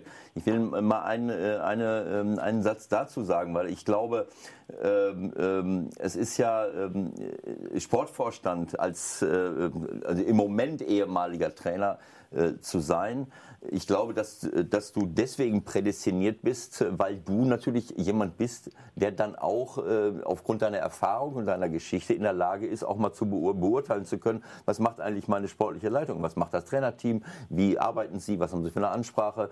Äh, es werden ja so wahnsinnig viele Trainer entlassen. Äh, vielleicht bist du ja auch in dieser Situation irgendwann mal, wenn es, wenn, wenn es nicht weitergeht, aber dann bist du, dann hast du äh, eine fachliche Basis. Du kannst sagen, macht es Sinn, macht es keinen Sinn.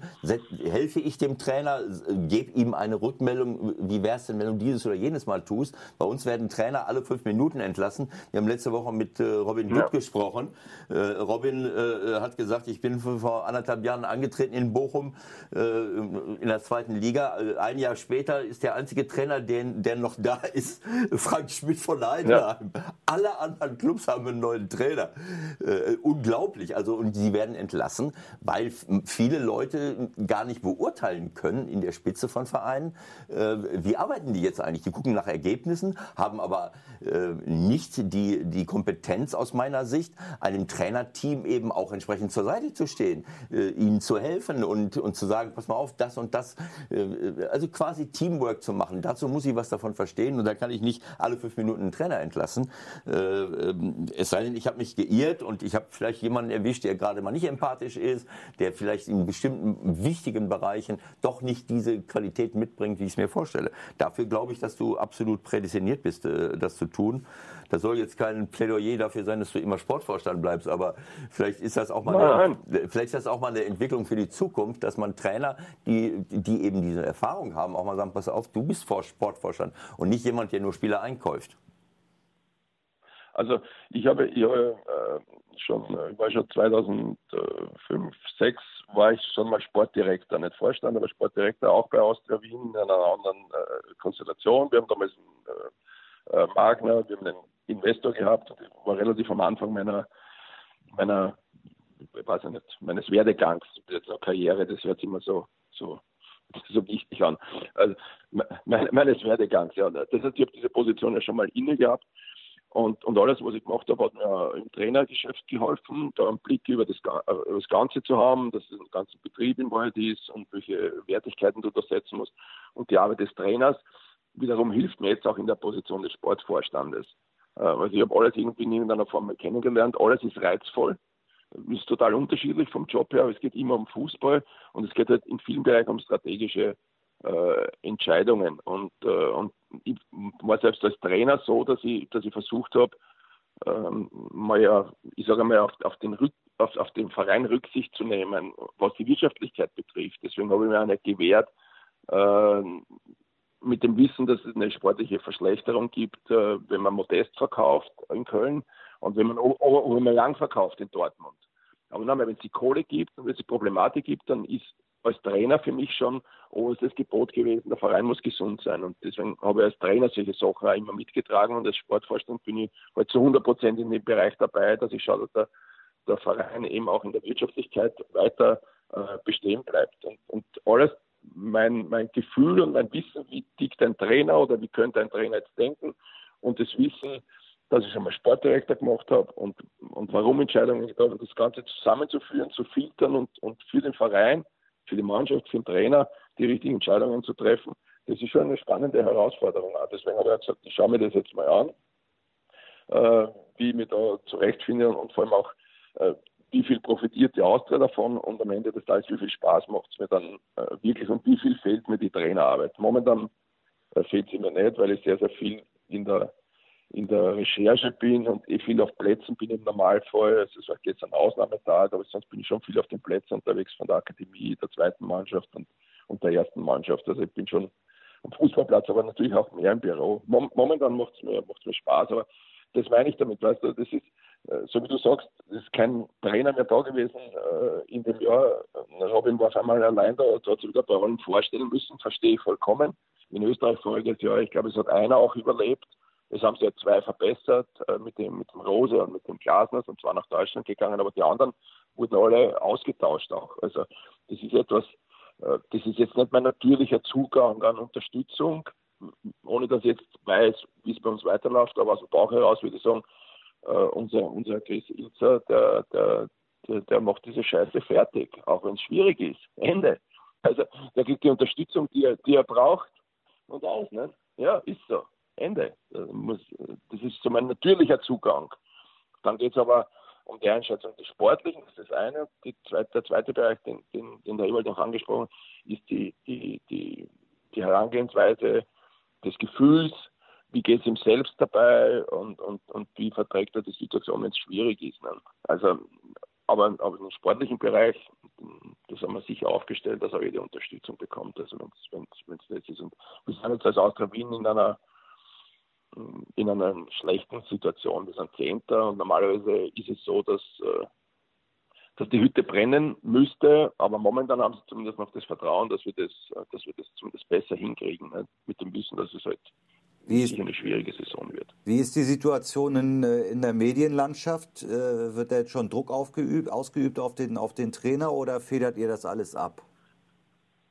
Naja, also es, es beginnt jetzt langsam, aber wir haben ja vorige Woche irgendwann einmal schon auch klargestellt, dass, äh, dass egal wie auch immer, die Fragen kommen ja immer und du kannst dann sagen, da sage ich nichts dazu, dann sagen, naja, sagt jetzt nichts dazu, dann sagst du was dazu, dann sagen sie, na klar, stützt er ihn, also ist ja vollkommen egal. Nicht? Aber das, was ich klar committed habe, ist, dass, dass, wir, dass wir sicher viele Diskussionen haben in, in, in dem Jahr, weil wir viele Entscheidungen treffen müssen, wie wir uns sportlich weiter ausrichten. Nicht nur die erste Mannschaft, aber es wird keine Trainerdiskussion von unserer Seite geben.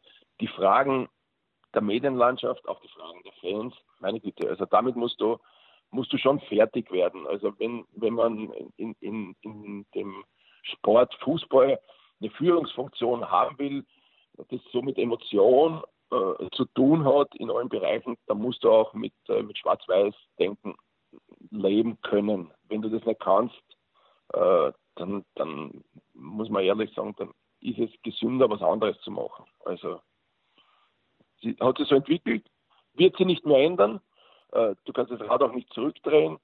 Alles, was, was, was öffentlich an Kritik kommt, wird mehr und mehr und mehr, weil es die Netze gibt, die sozialen Medien gibt, es wird rausgeschossen, das pickt und am nächsten Tag äh, trifft es einen anderen. Damit musst du fertig werden. Es ist, hat sich entwickelt, dass es ein, ein entscheidender äh, Faktor deiner Persönlichkeit sein muss, Kritik anzunehmen, aber auch Kritik zu filtern und zu wissen, wo sind deine Unterstützer und auf wen kann ich mich verlassen. Genau, war schon verpflichtet aber, oder? Der Christian Ilzer, bevor du äh, da warst? War, war, war, schon, war schon verpflichtet, äh, war aber war der, der, der, der, der Shooting-Star neben Oliver Glasner. Äh, also das, das war, weil wir vorige Saison auch nicht äh, überragend waren, weil es in den Europacup reingekommen, aber es war wahnsinnig knapp und auch da war die Erwartungshaltung eine höhere. Und äh, ich glaube, wir haben, wenn man einen, einen, hoffnungsvollen Trainer bekommen, der zwar, ich sage einmal, auf, auf dem Level und, und Austria Wien ist für österreichische Verhältnisse ein richtig großer Club. Ähm, auf dem Level hat er, hat er halt auch noch nicht sich beweisen dürfen. Aber ich glaube, dass wir das gemeinsam hinkriegen. Also. Also das Ziel muss dann im Grunde sein jetzt, oder das ist euer Ziel, wahrscheinlich äh, eine mehr oder minder junge Mannschaft jetzt aufzubauen. Es, es, wird, äh, also es wird zweigleisig sein, was immer schwierig ist, aber, aber du musst beide Sachen im Auge haben. Ähm, jetzt trotzdem besser zu performen, klar, weil auch die Mannschaft normalerweise mehr hergibt. Aber es ist keine Mannschaft, die ganz vorne mitspielen kann. Das verlangen wir auch nicht. Verlangen wir vom Trainer nicht, verlangen wir aber auch von der Mannschaft nicht. Aber wir wollen bessere Performance sehen. Äh, dass wir uns äh, Richtung der oberen Plätze, fünf, sechs, wieder orientieren können. Das ist der erste Schritt. Und der zweite Schritt ist eben rauszufiltern von, diesen, von dieser Anzahl oder Mehrzahl an Spielern, wo man sagt, die sind jetzt im besten Fußballeralter, rauszufiltern, wer von diesen Jungs ist auch ein Führungsspieler, ein echter Führungsspieler für die Reststruktur der jungen, giftigen Mannschaft, die wir dann im Laufe der Zeit aufbauen werden. Ja. Darf ich noch mal einmal zurückkommen zu, äh, zum, äh, zum übergreifenden Thema? Die Vielzahl von österreichischen Talenten, von guten Spielern, erste Bundesliga, zweite Bundesliga, ja. äh, die, die jetzt hier in Deutschland spielen. Ist das nicht auch eigentlich ein schlechtes Zeichen für die Nachwuchsarbeit in Deutschland? Also wir haben hier sicherlich viel äh, ähm, bewegt und viel in die richtige Richtung gebracht. Äh, ich frage mich nur, wo sind, äh, ich meine, bei Millionen von, von, von Spielern, die hier rumrennen und wie viele Jugendspieler haben wir auch in den NLZs überall, wo sind diese Spieler? Äh, bei allem Respekt vor, vor den österreichischen Spielern, aber sie, sie, sie kommen hier hin, sie spielen eine gute Rolle, das, das, ihr müsst wirklich einiges richtig machen. Vielleicht machen wir hier in Deutschland auch einiges falsch, dass, dass so viele Spieler im Vergleich zu früher äh, jetzt sich hier schon durchsetzen? Wo sind unsere Nachwuchsspieler äh, aus den NLZs ähm, äh, im Vergleich zu den vielen österreichischen Talenten? Ähm, also ich, ich das, das, das lasse ich so nicht gelten. Also ich habe außergewöhnlich gute Jungs in, in, in Köln aus dem, aus dem Nachwuchs raus, rausbekommen. Janik Gerhard ist, ob es der Günther ist, ob es der Hartl ist.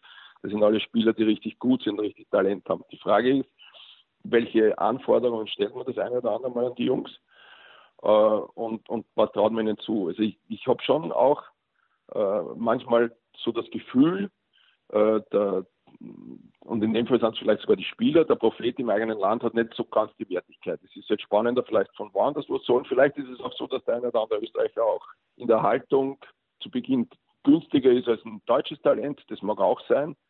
Äh, weil es für den Österreich ein Sprungbrett ist und der deutsche Junge äh, vielleicht gleich von Start weg in einer anderen Gehaltsstruktur rein müsste, weiß ich nicht, kann ich jetzt nicht genau sagen. Aber ich habe schon sehr, sehr viele richtig gute deutsche Spieler, junge Spieler gesehen, äh, die echt Potenzial haben. Und das ist zum Beispiel auch etwas, wo ich sage, das ist ja witzig. Auf der einen Seite sind 50, 60 Österreicher in Deutschland unterwegs und ich werden jetzt mit, ich habe den Alex Bade ja äh, bei mir dabei äh, in der Struktur, den habe ich mitgenommen aus Köln und Dortmund.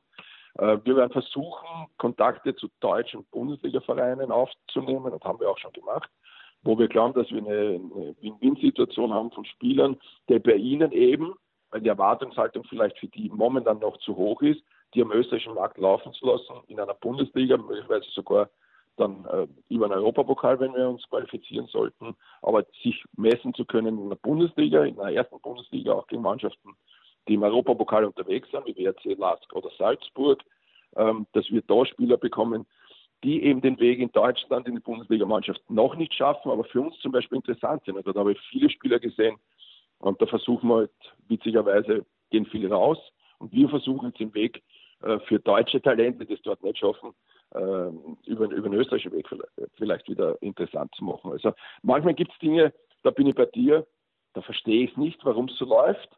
Aber manchmal sind diese Dinge, die ich dann halt auch nicht verstehe, ganz auch so zu akzeptieren und für uns dann das Beste draus zu machen. Also ich glaube, dass dass es sehr, sehr viele richtig talentierte deutsche junge Spieler gibt. Absolut, das, das wollte ich auch nicht in Abrede stellen. Äh, wir sind hier ja in einer langfristigen Diskussion über die, über die Qualität unserer NLZs. Was mir auffällt bei den Spielern, die aus Österreich hier rüberkommen, das sind alles gestandene Jungs. Und das ist auch ein Teil unserer Diskussion, dass wir hier natürlich sehr, sehr gründlich in allen möglichen Bereichen die Jungs ausbilden, aber bei der deutschen Gründlichkeit oft auch übers Ziel hinausschießen. dazu gehört, dass man vielleicht auch auch wenig Raum für eine Persönlichkeitsentwicklung lässt. Wenn ich nur Disziplin, nur Training, nur Taktik, all diese Dinge schule, äh, Fußball muss auch Spaß machen, muss Freude machen. Und ich, ich, ich stelle irgendwie fest, die Jungs, die rüberkommen von euch, das sind gestandene Kerle, die stehen da, wenn sie ihre Interviews geben, äh, sie haben eine Haltung auf dem Platz. Das ist etwas, was wir bei vielen oder bei manchen unserer Top-Talente vermissen, dass sie wirklich da stehen äh, und, und nicht nur so gleichförmig irgendwie ausgebildet werden. Das könnte so ein Ansatzpunkt äh, für uns sein. Und ein anderer Ansatzpunkt ist auch ein Argument, dass die großen Clubs hier bei uns ihre NLZs übervölkern mit guten Spielern, die aus kleineren Clubs abgezogen werden. Und alle möchten dahin, alle möchten in die NLZs der großen Clubs, obwohl die Chance, dort zum Spielen zu kommen, viel geringer ist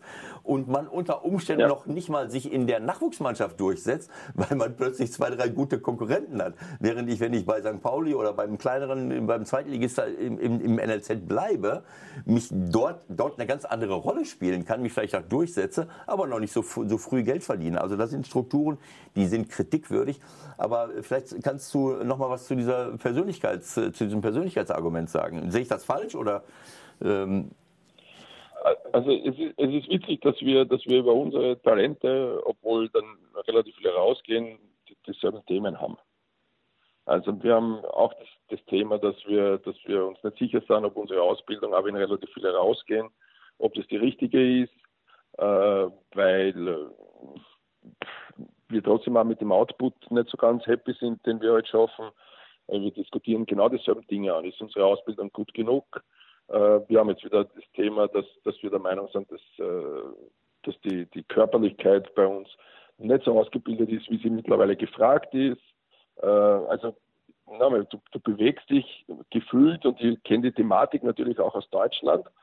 Du bewegst immer drinnen, dass du, dass du dich verbessern und verändern möchtest, vor allem dann in Phasen, wenn du mal nicht so erfolgreich Fußball spielst, dann hinterfragst du alles das Thema haben wir, obwohl wir sehr, sehr viel herausbringen und das in Deutschland auch von dir zum Beispiel dann offensiv positiv bewertet werden, haben wir intern in Österreich genau dieselbe Diskussion, dass wir zu wenig rausbringen, was können wir machen, in welche äh, Dinge können wir rein äh, arbeiten, ist, ist es eine ganzheitliche Ausbildung, die wir haben, sind die Jungs bereit für viele Systeme, sind sie bereit äh, die, als, als Persönlichkeit, sind sie weit genug, können sie mit der Drucksituation umgehen, äh, brauchen sie Donnerschulung etc. etc. die Körperlichkeit. Also wir haben genauso viele Themen, die wir durchdiskutieren in Österreich und das, obwohl wir sehr, sehr viele rausbringen. Nicht? Und ich glaube, ich weiß nicht, vielleicht ist es auch deswegen dann mal gut, wenn man rausgeht, um einen anderen Blick zu bekommen und vielleicht ist es auch da oder dort mal gut, wenn eben zum Beispiel ein deutscher Spieler nach Österreich kommt und sagt, äh, die Rahmenbedingungen sind jetzt nicht wie in, also schieß mich dort, wie in Dortmund oder wie in München.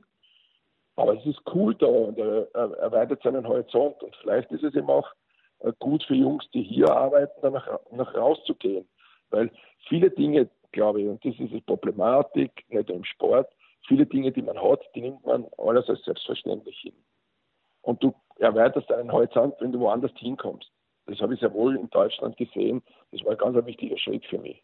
Äh, Dinge einzuordnen, wo man sagt, in dem Bereich, das werden wir in Österreich nie schaffen, weil die Größenordnung eine andere ist. In dem Bereich arbeiten wir relativ gut. Im Nachwuchsbereich sind wir möglicherweise auf Augenhöhe. In der Umsetzung der Fanarbeit, da haben wir viel zu tun. Ich glaube, das ist ganz einfach die Erfahrung, die du sammelst als, als Erwachsener, die kannst du in jungen Jahren genauso sammeln. Und wenn du gut strukturiert bist in deinem Leben, wenn du gute Ansprechpartner hast, dann kannst du dich auch weiterentwickeln. Deswegen glaube ich, dass so ein Austausch oft Sinn macht und man halt dann auch bei, ich sag bei österreichischen Kickern, ihr Dinge seht, die ihr bei euren nicht seht und wir vielleicht da oder dort mal bei Jungs aus Deutschland Sachen sehen, die wir bei unseren nicht sehen. Und das ist immer anders und anders ist manchmal als positiv zu bewerten. Ne? Also deswegen glaube ich, die Diskussionen, glaube ich, haben wir überall. Also wir sind nicht hellauf begeistert von unserem Ausbildungssystem, also nicht nur Austria Wien, sondern andere auch. Und trotzdem ist es für uns schön, dass natürlich viele draußen sind. Letzte Frage, habt ihr die meisten der Nachwuchsspieler im Internat oder schlafen die zu Hause oder in Gastfamilien? Wir haben, äh, wir haben, wir haben gemischte Sachen. Also wir haben jetzt äh, paar Möglichkeiten, dass die, dass die äh, hier schlafen können, aber die meisten schlafen zu Hause. Aber haben ein Schulmodell, äh, äh, in dem sie eingebettet sind.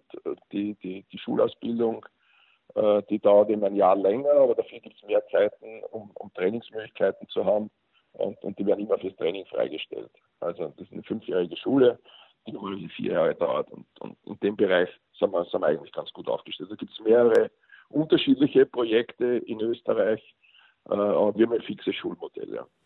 Du hast ja angesprochen, dass du mit, mit Vereinen in Deutschland dich dann auch äh, in Verbindung setzen willst, das wahrscheinlich schon getan hast. Jetzt äh, will ich nicht ja. den Boulevardjournalisten spielen, aber ich will natürlich schon noch mal kurz fragen, das war ja schon eine relativ große Geschichte hier in Deutschland. Äh, dein Austritt beim ersten FC Köln. Ist, ist, ist mit Köln damit der Ofen aus sozusagen? Bitte? Ist mit Köln damit der Ofen aus? Also gibt es dahin dann keine Drähte mehr? Ja, aber mit, also mit den Kölnern hatte ich, hatte, ich, äh, hatte ich noch keinen Austausch. Das stimmt. Ich war mit anderen Vereinen, war ich schon im Austausch. Äh, aber wenn äh, am Ende des Tages irgendwo für, für, für uns oder für einen Jungen von uns das spannend ist, nach Köln zu gehen, werde ich ihn, werde ich ihn nicht blockieren. Und wenn ein junger Spieler in Köln ist, für den das spannend wäre, äh, nach Wien zu kommen, logischerweise sind die Türen offen. Also das geht weit über persönliche Befindlichkeiten. Aber ich habe äh, sportlich jetzt noch keine Kontaktaufnahme mit Köln gehabt. Mit anderen Vereinen haben wir Alexander Bade und ich unterschiedlich schon Kontakt aufgenommen. Ja. Würdest du dazu noch was sagen, wie deine Entscheidung da äh, gelaufen ist, dass du sagst, für mich ist da jetzt Schluss mit Mitgliedschaft der 1. FC Köln? Nein, nein. Also im Grunde möchte ich nichts dazu sagen, so wie ich es äh, eigentlich gehalten habe, seit ich, äh, seit ich aus Köln raus bin, äh, mit, mit dem, dass man, dass man sich getrennt hat. Ähm, damit habe ich im Grunde ja äh, jetzt nicht abgeschlossen, weil ich ja sehr viele Freunde in diesen viereinhalb Jahren, also Köln ist ja eine, eine wunderbare Stadt mit wunderbaren Menschen. Das macht ja diese Stadt eben so lebenswert. Äh, das ist ja nicht unbedingt die, auch wenn man es immer wieder im Stadion hört, aber es ist nicht die schönste Stadt in Deutschland, aber die macht, äh, die hat einen unglaublichen Reiz, weil die, weil die Menschen so offen und, und, und sind. Und deswegen haben wir viele Freunde dort und den Kontakt werden wir auch nicht verlieren. Aber alles, was den Sport betrifft und das Ganze rundherum, da sage ich auch ganz ehrlich, da nehme ich mir überhaupt nicht so wichtig äh, und, und möchte da nichts im Wald dazu sagen. Herzlichen Dank, Peter. Das war ein sehr interessantes Gespräch. Ähm, Habe ich auch nicht Gerne. anders erwartet. Hat Spaß gemacht und äh, naja, vielleicht. Äh, wir verfolgen das mal weiter und vielleicht können wir es nochmal wiederholen, um zu sehen, wie euer Weg weitergeht. Und vielleicht komme ich Weihnachten ja, mit meiner Frau gerne. mal vorbei und besuche Wien. Vielleicht müssen wir Weihnachten ja, mal in Wien feiern. Ja, komm, komm. Komm, komm, nach, komm nach Wien, jederzeit. Oder, oder kommt nach Wien. Es ist, äh, äh, es ist echt eine coole Stadt und wir haben auch, äh, wir spielen jetzt momentan nicht den interessantesten Fußball. Es gibt interessantere Fußballspiele, aber wir haben äh, auch trotzdem relativ viel zu bieten. Stadioninfrastruktur und das Ganze ist wirklich, das hat schon äh, es ist kleiner, aber es hat äh, richtig gute deutsche Ausmaße, was wir an, an, Qualität bieten. Perfekt, dann vielen Dank für heute, schöne Zeit und okay. äh, viel Erfolg für ja. die nächsten Wochen und Monate. Danke, Dankeschön. Danke von mir auch und viel, viel Erfolg, Danke. Peter. Alles Gute. Ne? Ciao, ciao. So, das war's für heute. Ich hoffe, es hat ein bisschen Spaß gemacht und war unterhaltsam. Ähm, wie gehabt, wir sind auf allen Kanälen unterwegs, jetzt auch bei YouTube. Das geht langsam los. Also wer es nebenbei ein bisschen am äh, Schreibtisch verfolgen will und es am Rechner laufen lassen will, auch das ist mittlerweile möglich. Und Ewald, du machst das auch so, oder wie? Was mache ich? ich muss gerade meine Bordkarte in die Lufthansa-App laden. Was ist los? Das ist auch wichtig. Ja, das ist auch wichtig. Wie sieht deine Woche so aus?